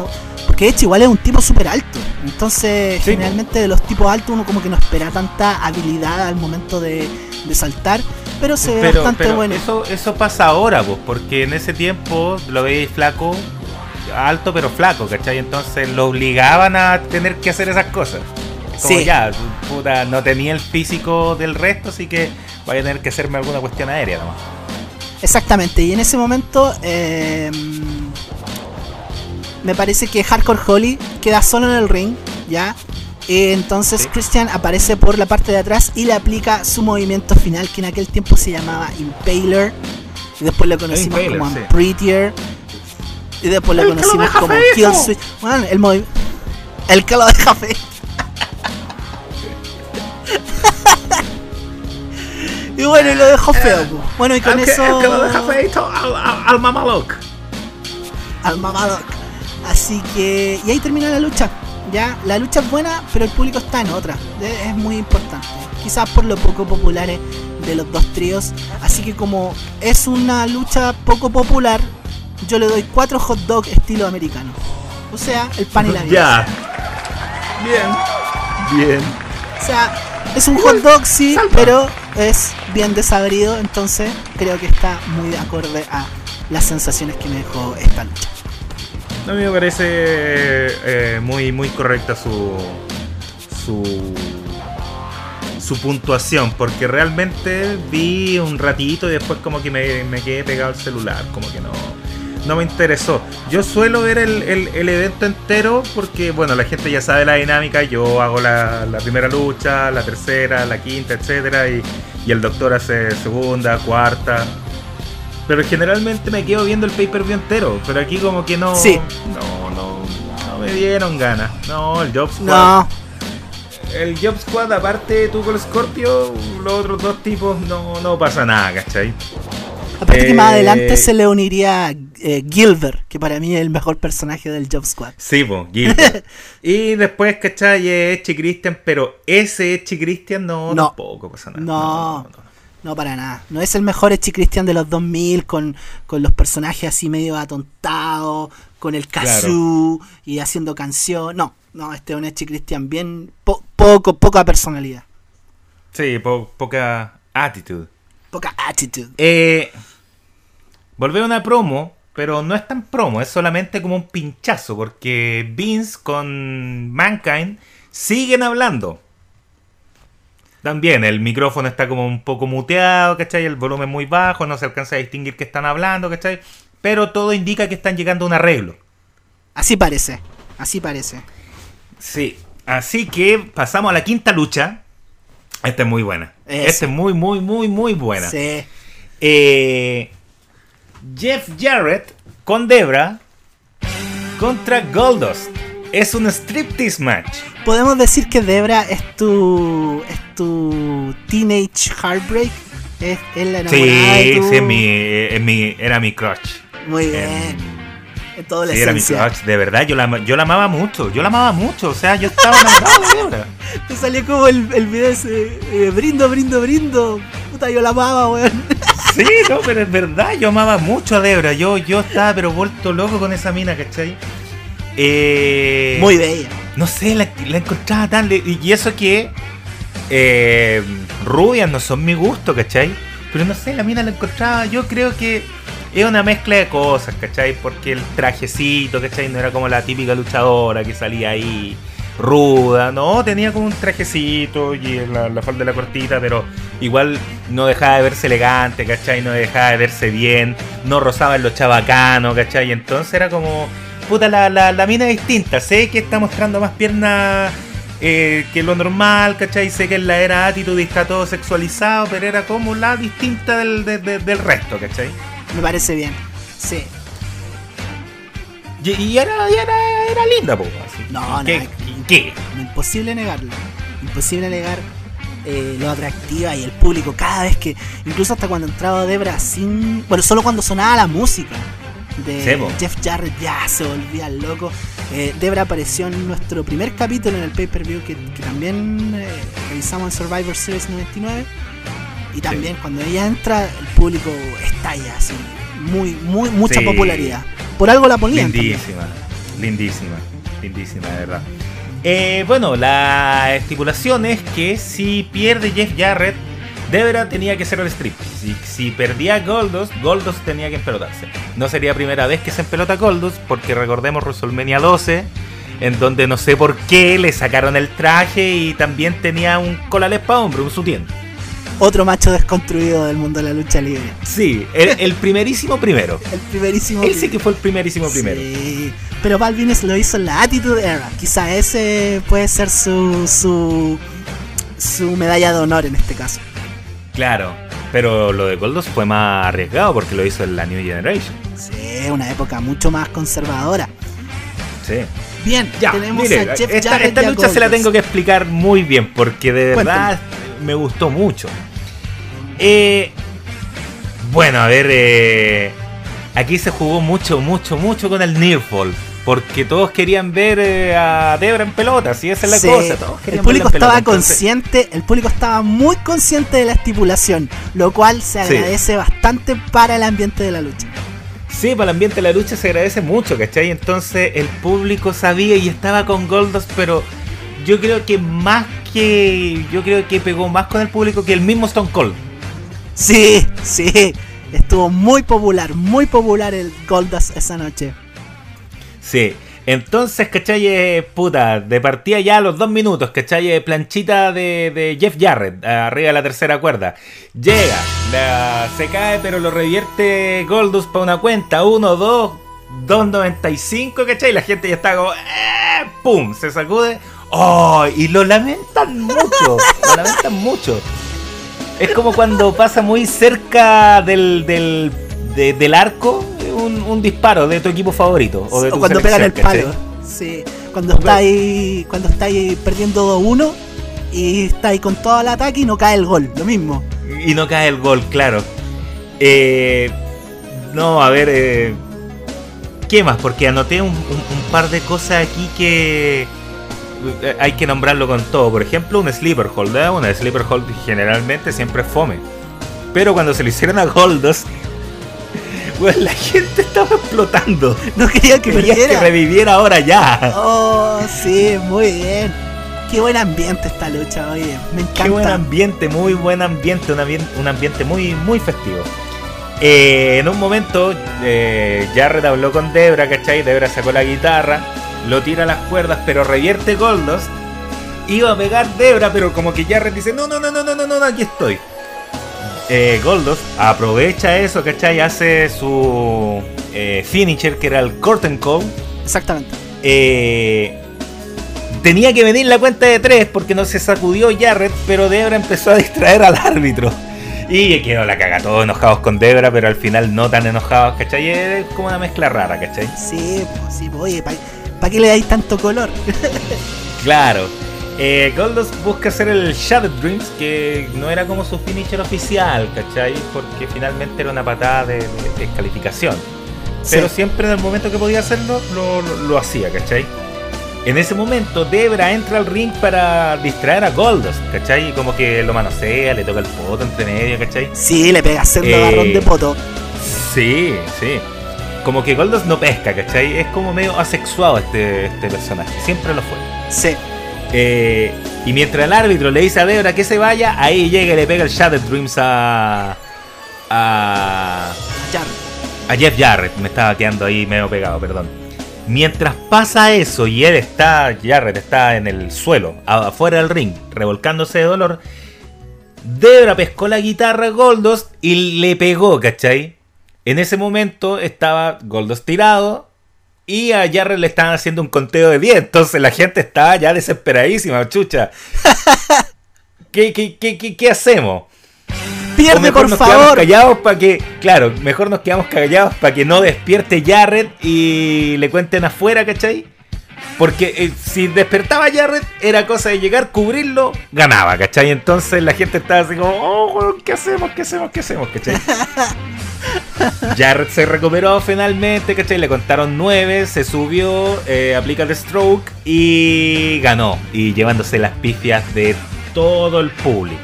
Sí, sí, al ganar Jarrett, eh, el público se bajoneó.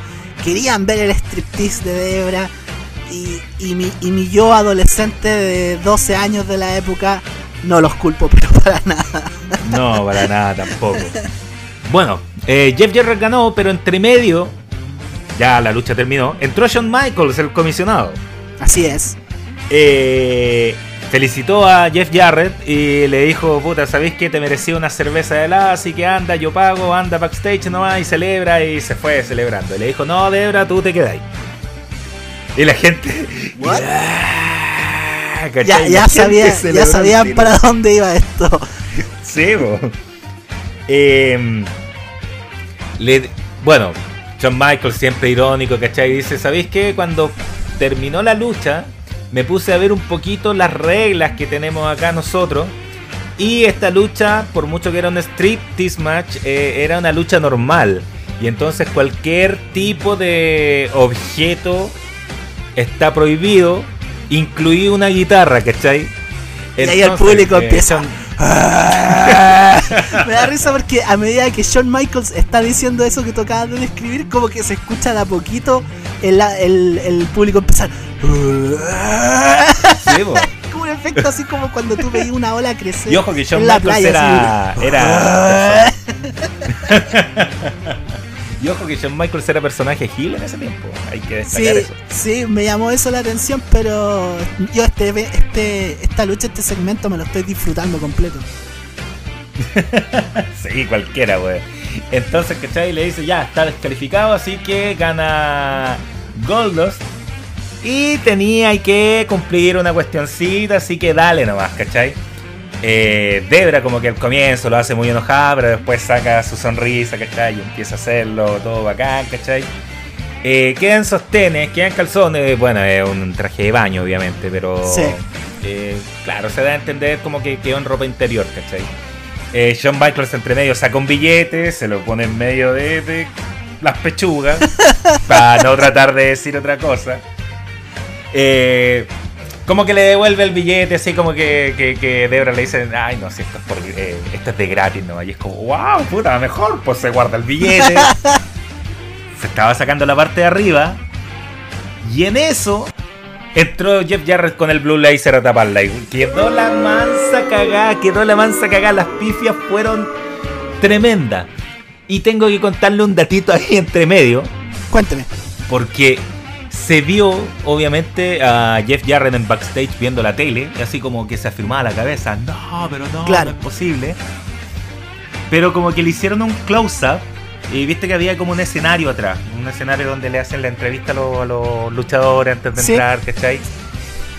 Pero al lado de la pared falsa, La Roca y Mankind estaban viendo cómo se empelotaba Debra. Y esto no es mentira. Si quieren verlo, Vean ahora en la WWE Network.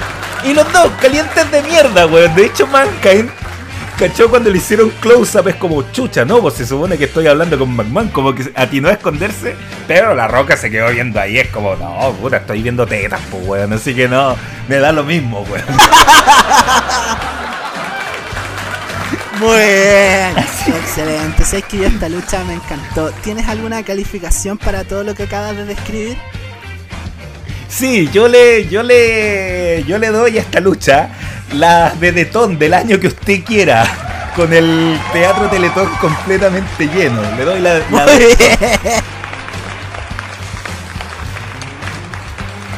Y el ambiente obviamente de la de Detón. Pero solamente sacándome aquí que Morandé.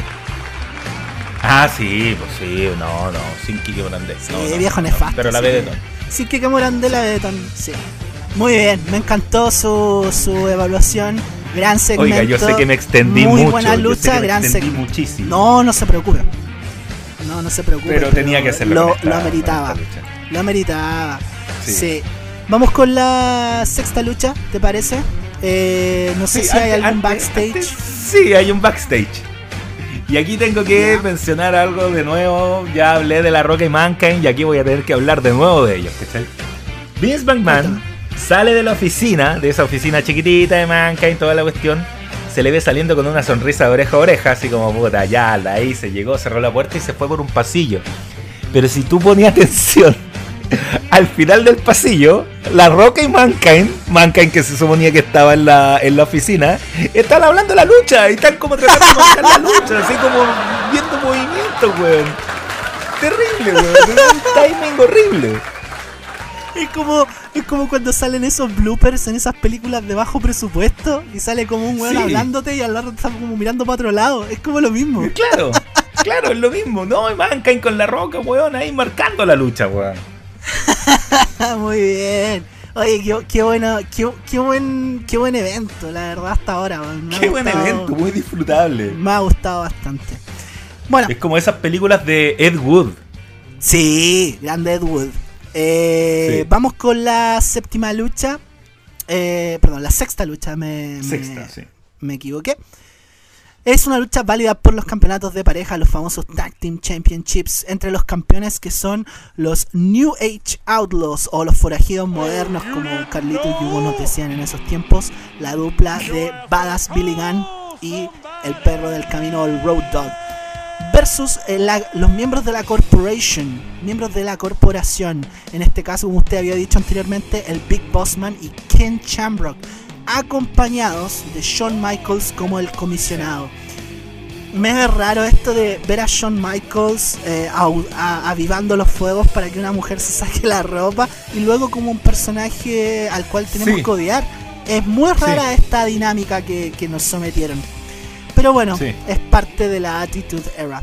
El público acá es muy pro New Age Outlaws. Recordemos que los forajidos modernos en este momento son parte de la versión DX 2.0, liderada por Triple H, China, y le podemos sumar a X-Pac, ¿no es cierto? Claro. Eh, Que el- para muchos, que para muchos es la versión 1.0 realmente. Sí, por lo, por lo menos en la primera versión a la cual nos- yo como fanático estuve expuesto, porque la era de, de Sean, China y, y Triple H no la vimos como en retrospectiva. Sí. El público acá está muy pro eh, New Age Outlaws. De hecho, esa famosa promo cantadita que ellos hacen al inicio de la lucha, el público la corea completa muy, muy Attitude Era. Son los New Age Outlaws. Eh, como usted había dicho previamente, Shawn Michaels había eh, prohibido la presencia de cualquier miembro de The Generation X durante esta lucha, incluyendo, bueno, más que nada China y Triple H quienes aparecieron en ese segmento de backstage que usted describió hace un momento, pero no aparecen más en el evento. Creo que tuvieron una lucha en Sunday Night Heat.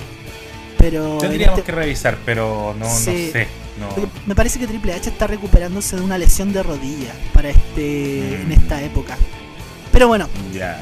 eh, la historia que tiene que desarrollar es que, eh, digamos, eh, la corporación y Shawn Michaels han puesto, digamos, toda esta serie de obstáculos para evitar que ellos retengan los campeonatos en este evento. Eh, la lucha es bastante larga, pero larga en un mal sentido. Porque mira, resulta que la lucha la inicia por parte de los, de los forajidos Billy Gunn, ¿ok? Billy Gunn hace un par de movimientos al inicio, domina, le da el relevo al Road Dog y al, el Road Dog lo, lo, dominan casi la totalidad de la lucha. Esta lucha tiene un cronometraje de 15 minutos.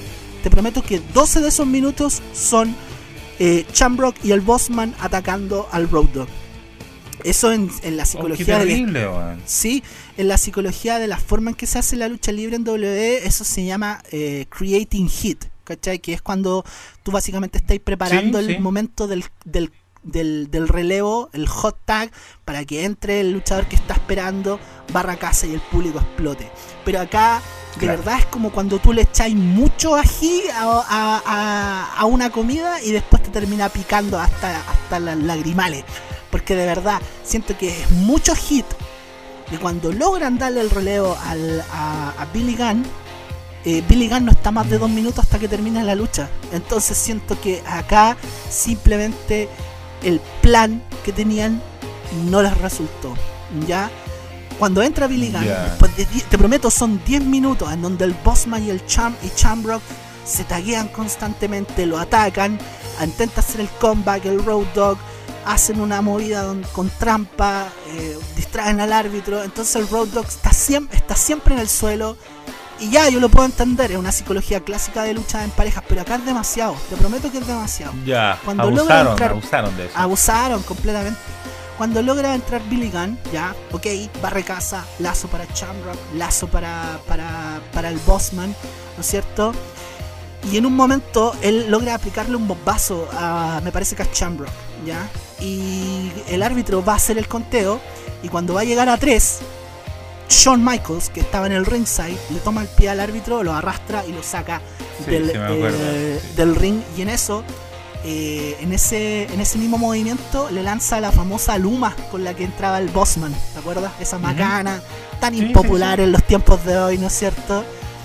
La, ah, la logra ingresar al, al, ring. ¿ya?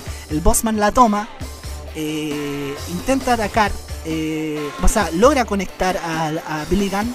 Chambros cubre y yo pensaba que ahí se acababa la lucha, pero eh, Billy Gunn logra sacudirse y el público ahí se vuelve loco porque no hay nada mejor que cuando tu, tu superestrella o tu luchador favorito ya está a punto de, de ser vencido en el 2.9 sacudirse y el público ahí lo agradece. Yo también me gustó bastante eso.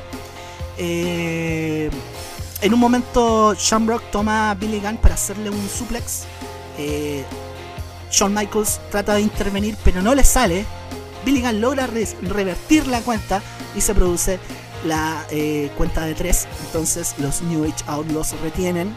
El público está feliz, pero la lucha creo que tuvo demasiado Después de esto, de hecho, cuando el Road Dog da el, relevo, no apareció más en la lucha. Es solamente Billy Gunn de aquí en adelante. Entonces siento que, que ese, ese tema de ponerle mucho hit para hacer el, el, tag y aparezca, ¿no es cierto?, la persona que está esperando y barra a casa, siento que fue mucho tiempo y el mm. público incluso hasta podría decir que perdió el interés durante, durante este tiempo. Ya, eh, es un contraste muy grande entre la lucha anterior que tú describiste y esta en cuanto al ambiente. Y eso afecta. Y la que prometía más, y la que prometía más era la, de pareja, fue la que tuvo la historia más sólida.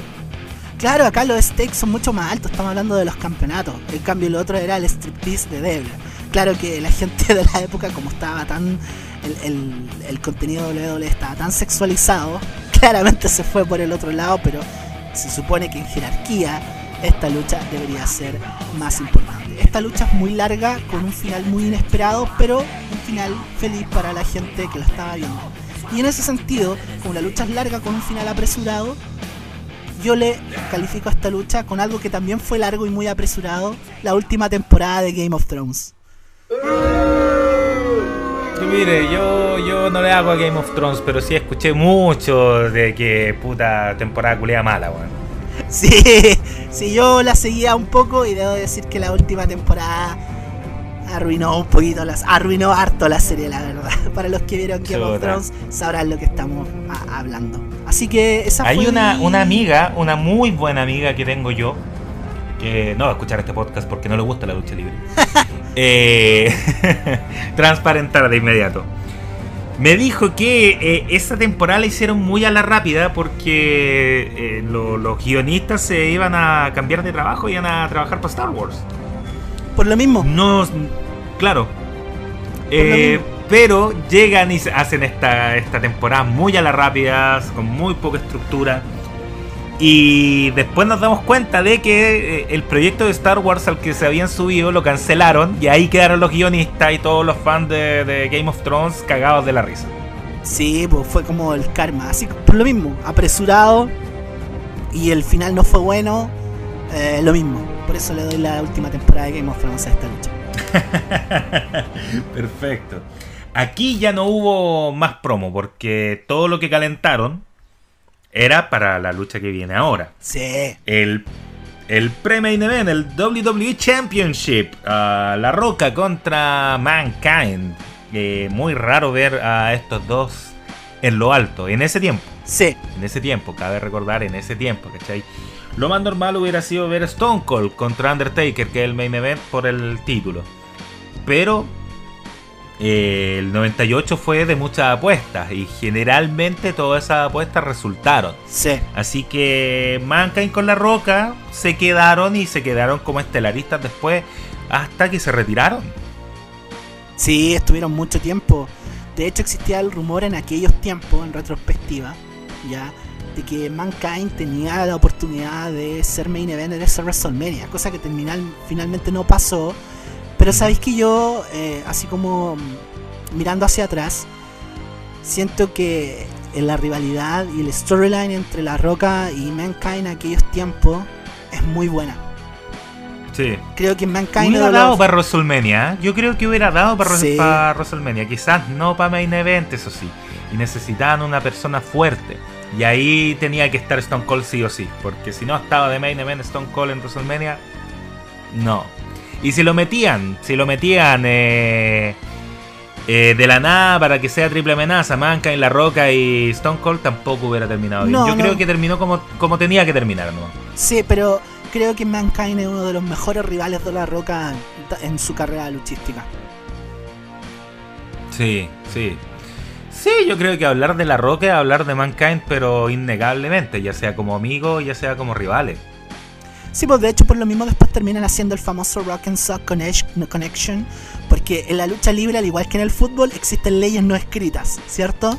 Y una de las leyes no escritas es que un buen rival con quien tú desarrollas mucha química como rivalidad, potencialmente va a ser sí o sí una buena, un buen compañero para un posible tag team, y lo hemos visto pero Sí, innumerables veces, y esta es precisamente, esto es fiel, es un fiel ejemplo.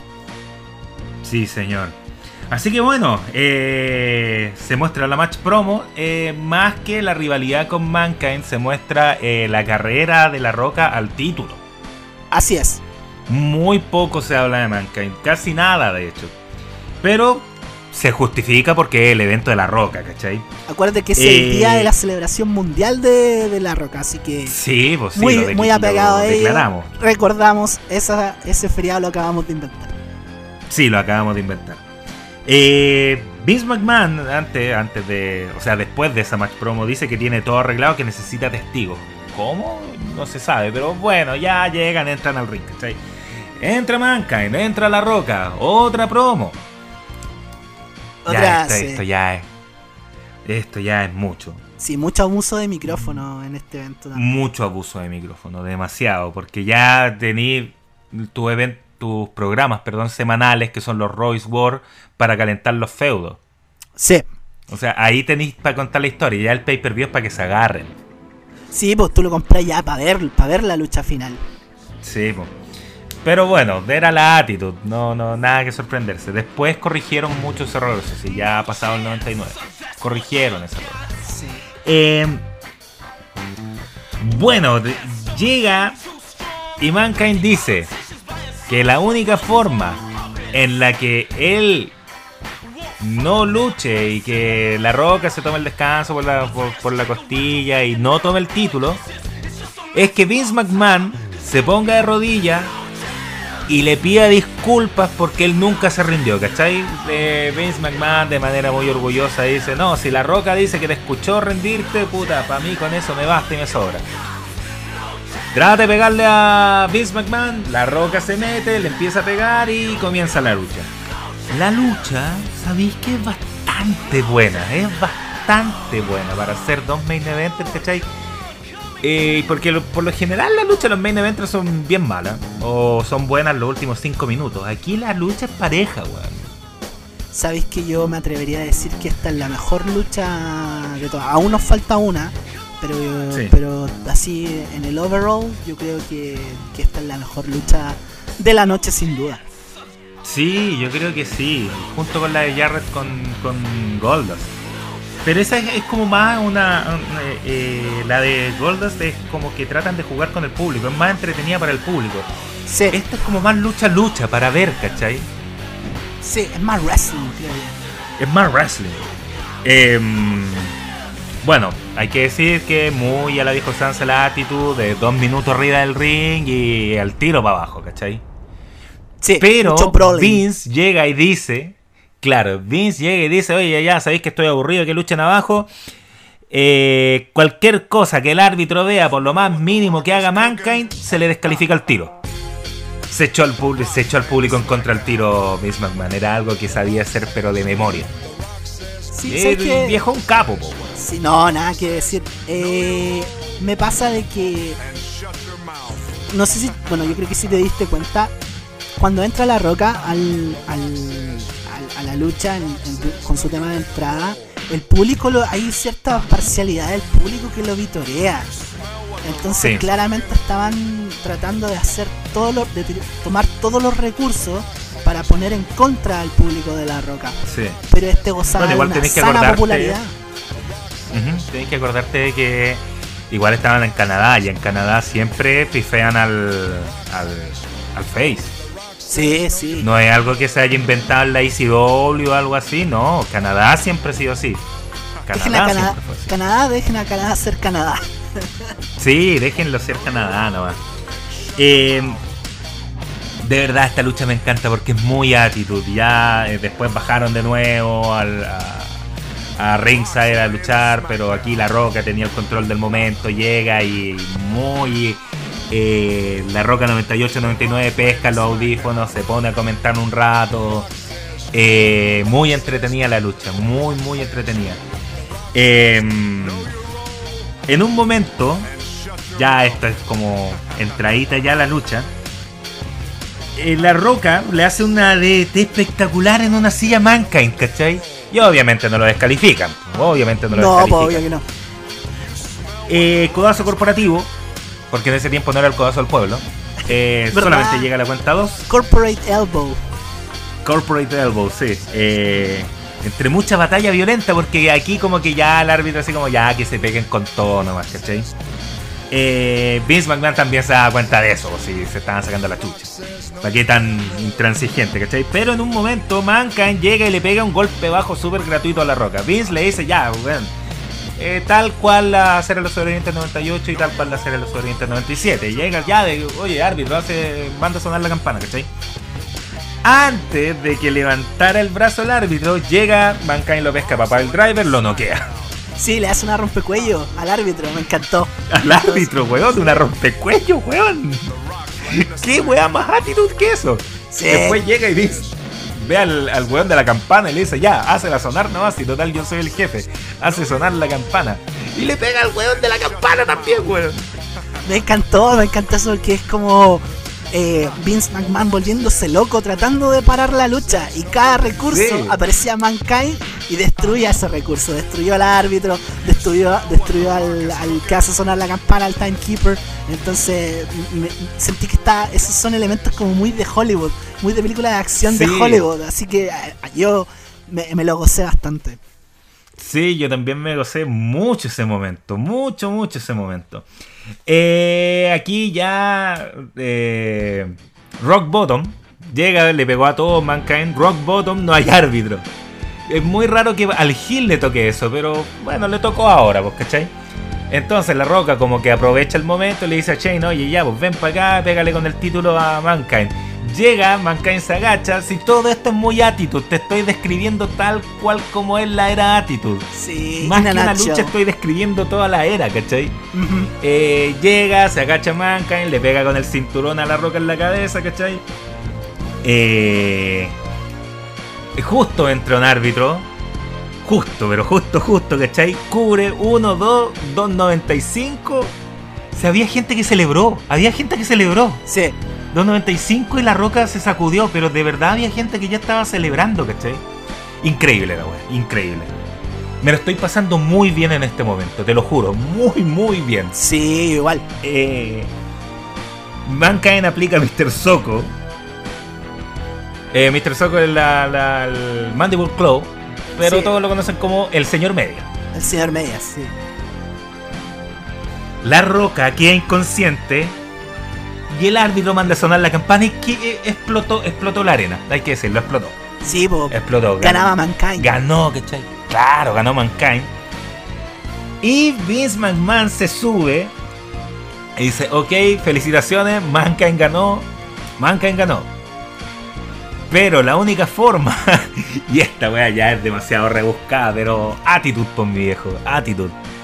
La única forma para poder ganar el campeonato es con conteo o que el rival se rinda. Ya Sí. sea o dando las palmaditas en la lona o diciéndome rindo. Sumisión. La Roca quedó inconsciente. Al quedar inconsciente no se rindió. Fue el árbitro quien mandó a sonar la campana. Y al nunca haber dicho me rindo, se queda con el título de La Roca. Entonces como que se hubiera ganado por descalificación Mankind, ¿cachai? Claro. Y quedó la mansa caga. Quedó la mansa caga con el público. Enojadísimos todos. Sí, me gustó ese detalle un poco porque son las mismas circunstancias en las cuales Mankind perdió la final del torneo Deadly Games con La Roca en el evento anterior. O sea, él nunca se rindió y ganó La Roca y ahora se invertían los papeles. Ganaba Mankind, eh, La Roca no se rinde, pero ganó de una manera un poco más legítima. Entonces Sí, como po. que de cierta forma lo dejaba, los dejaba empatados a ambos. Entonces en términos de desarrollo de historia, el desarrollo de la narrativa de la, de la rivalidad entre ellos, creo que fue un detalle muy, muy exquisito. Muy bueno, muy no, esta lucha, esta lucha de verdad es muy muy buena. Muy muy buena. ¿Ya? ¿Y cómo la evalúa usted? Yo, bueno, yo todo el- toda la gente sabe que yo soy yo soy de la U. Eh, así que yo de verdad le doy el, el título de la Sudamericana 2011. O sea, tuvo todas las emociones posibles. De verdad. Tuvo todas las emociones posibles, las que uno quiere. Eh, lástima el final, pero de verdad le doy el, el- le doy la Sudamericana. Aún no hay una lucha que yo pueda analizar que haya ganado la Libertadores, ¿cachai? Y le vamos a dar la Libertadores del Colo, obviamente, pero. No, no, esta se lleva la Sudamericana de la U, weón. O sea, esta, lucha es hablar. Es hablar de una era. No estamos hablando simplemente de una lucha de un evento. Tampoco estamos hablando de una lucha titular que tú la vayas a olvi- a olvidar. Estamos hablando de que en esta simple lucha se, sintetiza todo lo que es la atitudera, todo, absolutamente todo. Luchando abajo más que arriba, ¿cachai? Eh, historia sobrebuqueada, pero muy bien contada, ¿cachai? Em, finales falsos, Nearfall, eh, después que se le pega al árbitro, no, sí, todo, todo, todo lo que es la atitudera es esta lucha.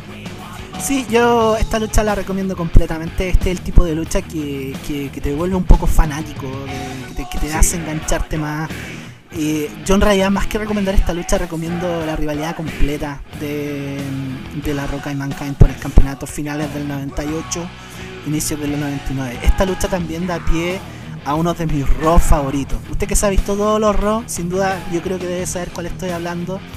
El de, De- enero del, 90, del 99. El 4 de cuando enero. Mankind, sí, cuando Mankind logra ganar el campeonato. Un evento bisagra en la rivalidad. Ahí murieron entre- cinco personas en el público, de verdad. Ahí Sí. murieron cinco personas de un infarto. Un, un Raw bisagra en la guerra de los lunes por la noche. Debo sí, decir también. sí, absolutamente bisagra, absolutamente Sí. bisagra. Usted tiene toda la razón, porque aquí ya eh, Nitro no pudo ganar más. No, no, no, y aparte que ese Raw donde Mankind logra ganar el campeonato, que para mí es un Raw de mis favoritos, en WCW Nitro eh, estaban dando el famoso Finger Poke of Doom. Entonces, weón. Sí. Un día deberíamos dedicarle, yo creo que para el. Porque obviamente vamos a tener que estar hablando del puro Royal Rumble y no es la idea. Yo le propongo, doctor, de que en la primera semana de enero analicemos ese Nitro y ese Raw. Me gustó la idea. Me gustó la idea. Ya. Sí. Perfecto. Son capítulos de Raw y Nitro demasiado icónicos para no, no analizarlo. Bueno, aquí ya los fanáticos que están escuchando, nuestros seguidores, ya pueden saber lo que viene a inicios del año 2021, si es que no nos morimos antes, porque puta este año que ha sido bastante malardo. Bien, llegamos a la última lucha, ¿te parece? Eh, el final de este evento es una lucha de Buried Alive, enterrado vivo, entre Stone Cold Steve Austin, el más popular de la gratitud sin duda. Eh, la Roca yo creo que igual le pelea ese cetro muy fuertemente. Pero en ese tiempo no. Mm, Sí, en este tiempo todavía no. Y el Undertaker. Estamos hablando del Undertaker de los 90, de finales de los 90, ¿no es cierto? Más oscuro, líder de culto, que da más miedo. Ya no entra con la famosa marcha fúnebre, No. sino con una versión metalera. Y la verdad, este es una de mi, es mi etapa del Undertaker favorita, creo yo. Y la que ayuda a extender su carrera. Bueno, ¿cómo llegamos a esta lucha? Bueno, estos dos se vienen arrastrando una rivalidad desde mediados de año. Recordemos que en ese SummerSlam del 98, ellos dos fueron el main event por el campeonato de la WWF en ese tiempo, por el campeonato mundial, como me gusta llamarle. Y, y bueno, la rivalidad se siguió extendiendo. Eh, el Undertaker y Kane estaban como que eran hermanos, al otro día se odiaban. Hubo mucho de eso, mucho de eso. De hecho, yo me acuerdo que para, para SummerSlam de ese año, como que el Undertaker no llega a 100% villano, no llega a 100% heel. No. Pero No, aquí no, ya no, lo es, aquí ya lo es. Sí.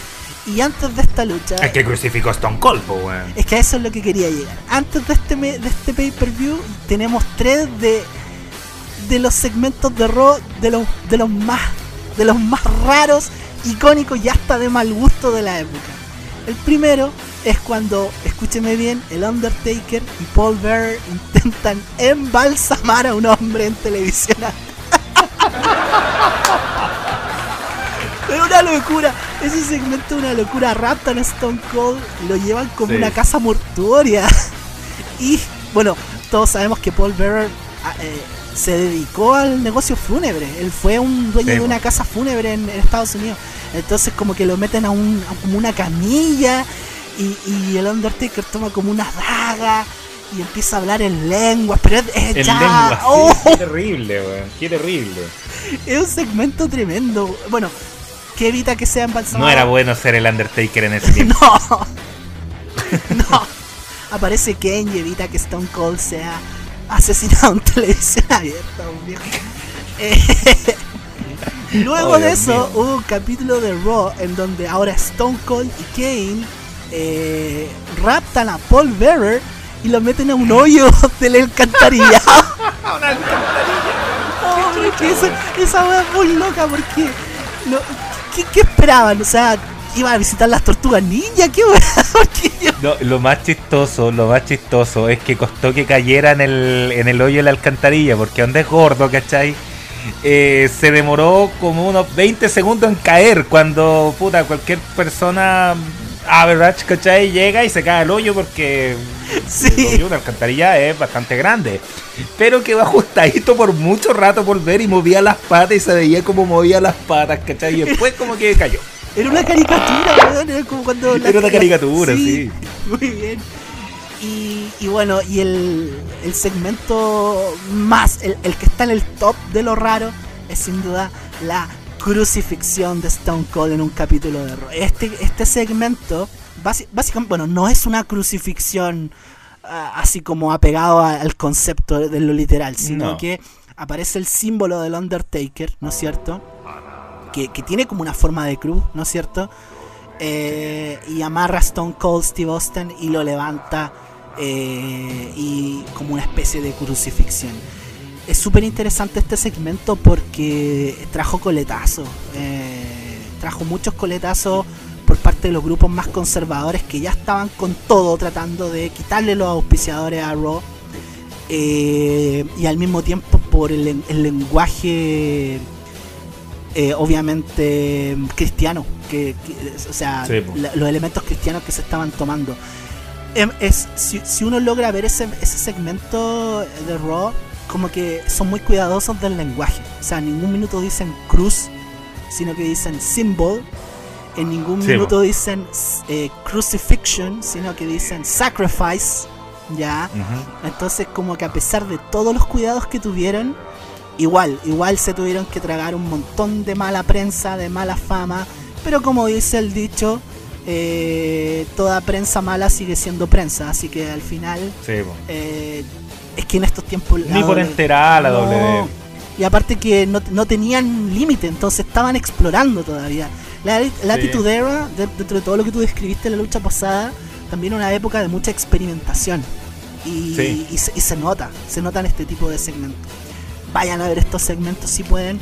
Y también eh, este evento que estamos describiendo. Bueno, la lucha comienza, como dije, enterrado vivo. Las reglas de la lucha enterrado vivo es que a la entrada del ring hay un montículo que simula, ¿no es cierto?, un, un, foso de cementerio. Hay un foso y para derrotar a tu rival tienes que hacer que tu oponente ingrese al foso y taparlo con tierra. Eso, es todo. O sea, enterrado vivo, mejor explicado, creo que no se puede.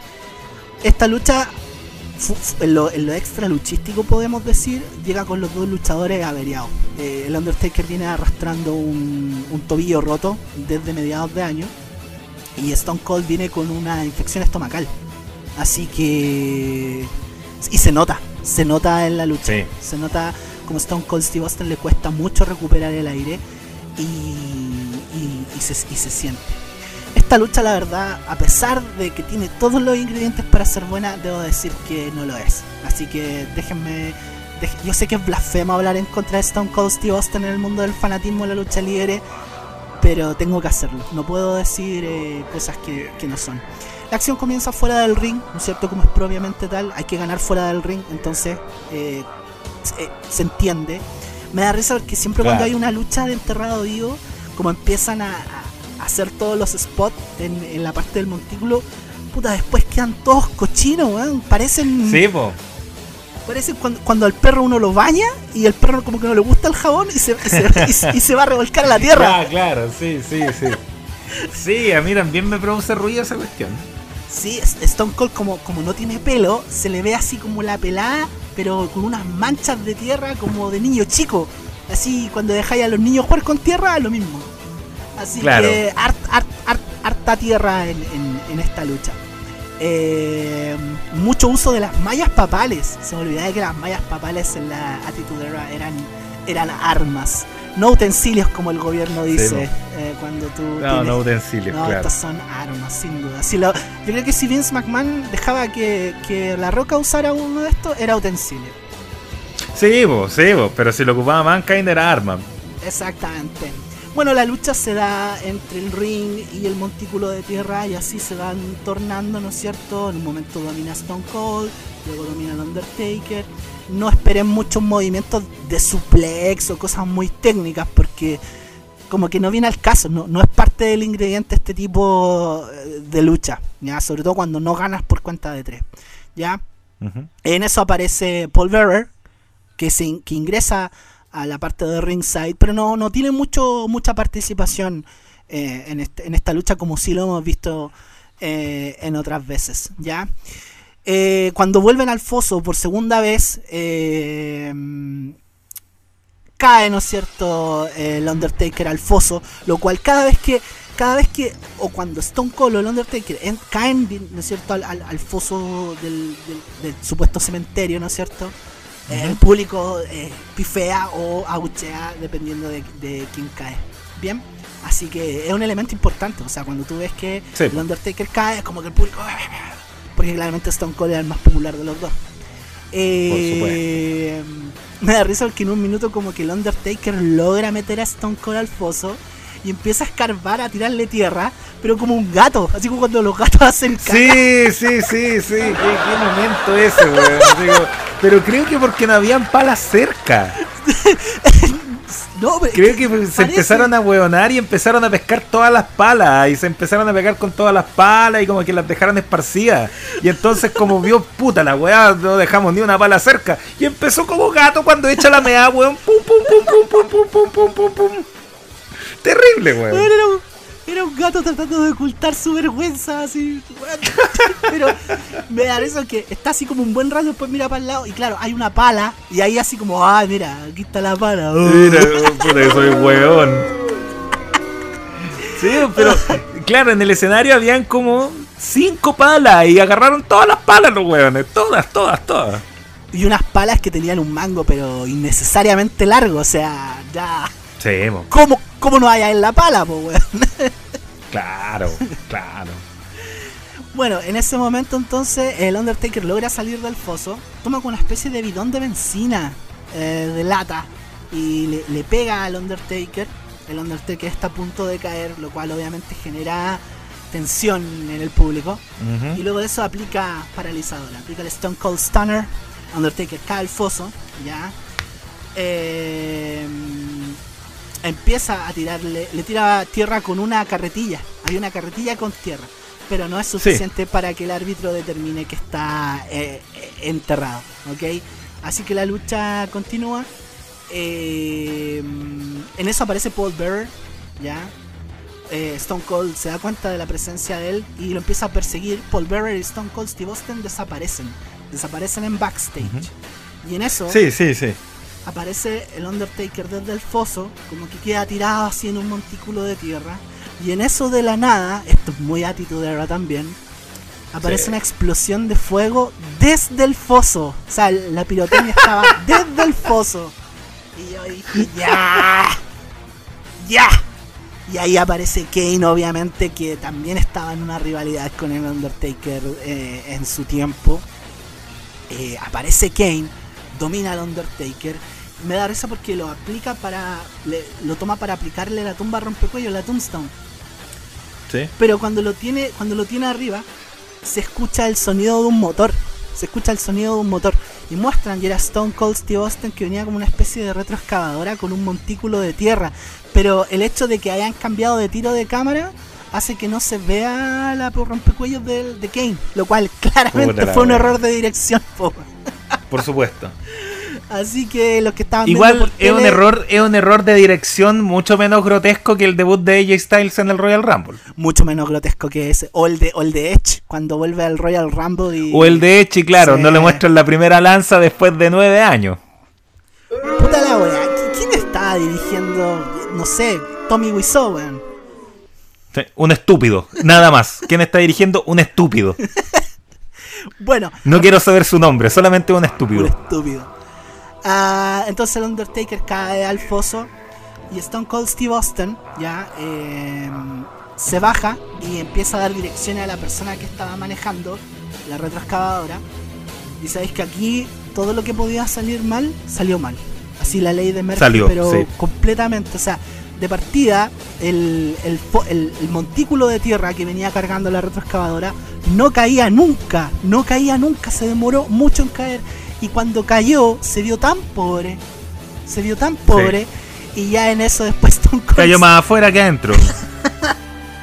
y en eso Stone Cold como que toma una pala, tratan de arreglarla bueno, como que se siente el ambiente tenso en el ambiente y luego el, la retroexcavadora empieza a moverse como para arrastrar un poco de tierra y ya de ahí es que yo creo que Stone Cold se choreó por unos 5 minutos, un espectáculo así deprimente y le dice al árbitro, ya, declárame ganador, que tanta wea y el árbitro se dio ante la presión y ahí suena la música y de repente panean, ¿no es cierto?, con la cámara hacia el pozo, el Undertaker ya no se ve, pero se ve más como que se hubiese ido que como si se hubiese llenado con tierra, de verdad. Es triste, es triste, muy triste. esa lucha. Sí, el final, esta es la segunda lucha de enterrado vivo de la historia en WWE, la primera había sido con, con Mick Foley y el Undertaker, que para mí, para mí esa lucha es mucho mejor que esta. Eh, Cinco veces mejor. Sí, completamente. Por eso digo, esta lucha tuvo todo para ser buena y no lo fue. El final es un espectáculo, pero más para la risa y porque veí la ansiedad y los nervios en la cara de los protagonistas. Sí. Así que Menos mal que el Undertaker no estaba en cámara, sino también se le ve la cara urgido. No, no. ¿Sabes lo que le doy a esta lucha? Mi evaluación final, considerando todo lo que hemos descrito. Yo le doy el público brasileño del partido con Alemania 7 a 1 en el Mundial El público, el público así como así como empezando a llorar. very accurate, very accurate. No, de verdad, esta lucha es famosa pero por las razones más incorrectas. Y así damos finalizado todo este evento. Palabras finales, eh, Franco Martorelli eh, sugiere. Me quedo dando vuelta lo que usted dijo de la primera Buried Alive. Ahí, puta, el Undertaker, incluso cuando luchaba con esos guantes de cocina y las polainas, eh, se vio todo mejor que, que ahí en la atitudera que estaba todo más armado y tenían hasta una retroexcavadora. Lo tenían todo y no funcionó. Bueno, con las Buried Alive que después vimos en el futuro, claramente aprendieron del error, porque ya ese tipo de de situaciones no, no se dio. Así que bien por eso. Pero lamentablemente esta lucha tuvo que pagar. Palabras al cierre de Franco Martorelli. ¿Recomiendas esta lucha, este evento? Mucho, mucho, mucho, absolutamente. Ojalá que. Ojalá que. Puta, de hecho, ya, ya han escuchado que las tres luchas, las tres primeras luchas fueron buenas y que hayan parado el capítulo y que después quieran seguir escuchándolo para no querer comerse spoiler y hayan disfrutado súper bien el evento, ¿cachai? Y si no han hecho eso, ¿cachai? Vaya a verlo ahora, vaya a verlo ahora y disfrute, de verdad, y cómprese un pack de cerveza y unas papas fritas y disfrútelo, porque de verdad eh, es un evento muy para estar sin, sin el celular. Sí, Sí, aparte que el celular no es propio de esta época, entonces siento que aquí te puedes dejar sorprender. Eh, recomiendo sobre todo la lucha de Jeff Jarrett con Goldust y la de eh, Mankind con eh, The Rock por el campeonato. Ojalá les haya gustado el evento, ojalá les guste el evento y también ojalá les haya gustado este capítulo por mi parte y de parte de Franco Martorelli. Nos despedimos, recuerden, celebren el Día Internacional de Apreciación de la Roca con la mejor cerveza, no sean unos mamaluk y nos vemos en el próximo capítulo. Chao Franco Bartorelli, chao Livineros. Chau chau.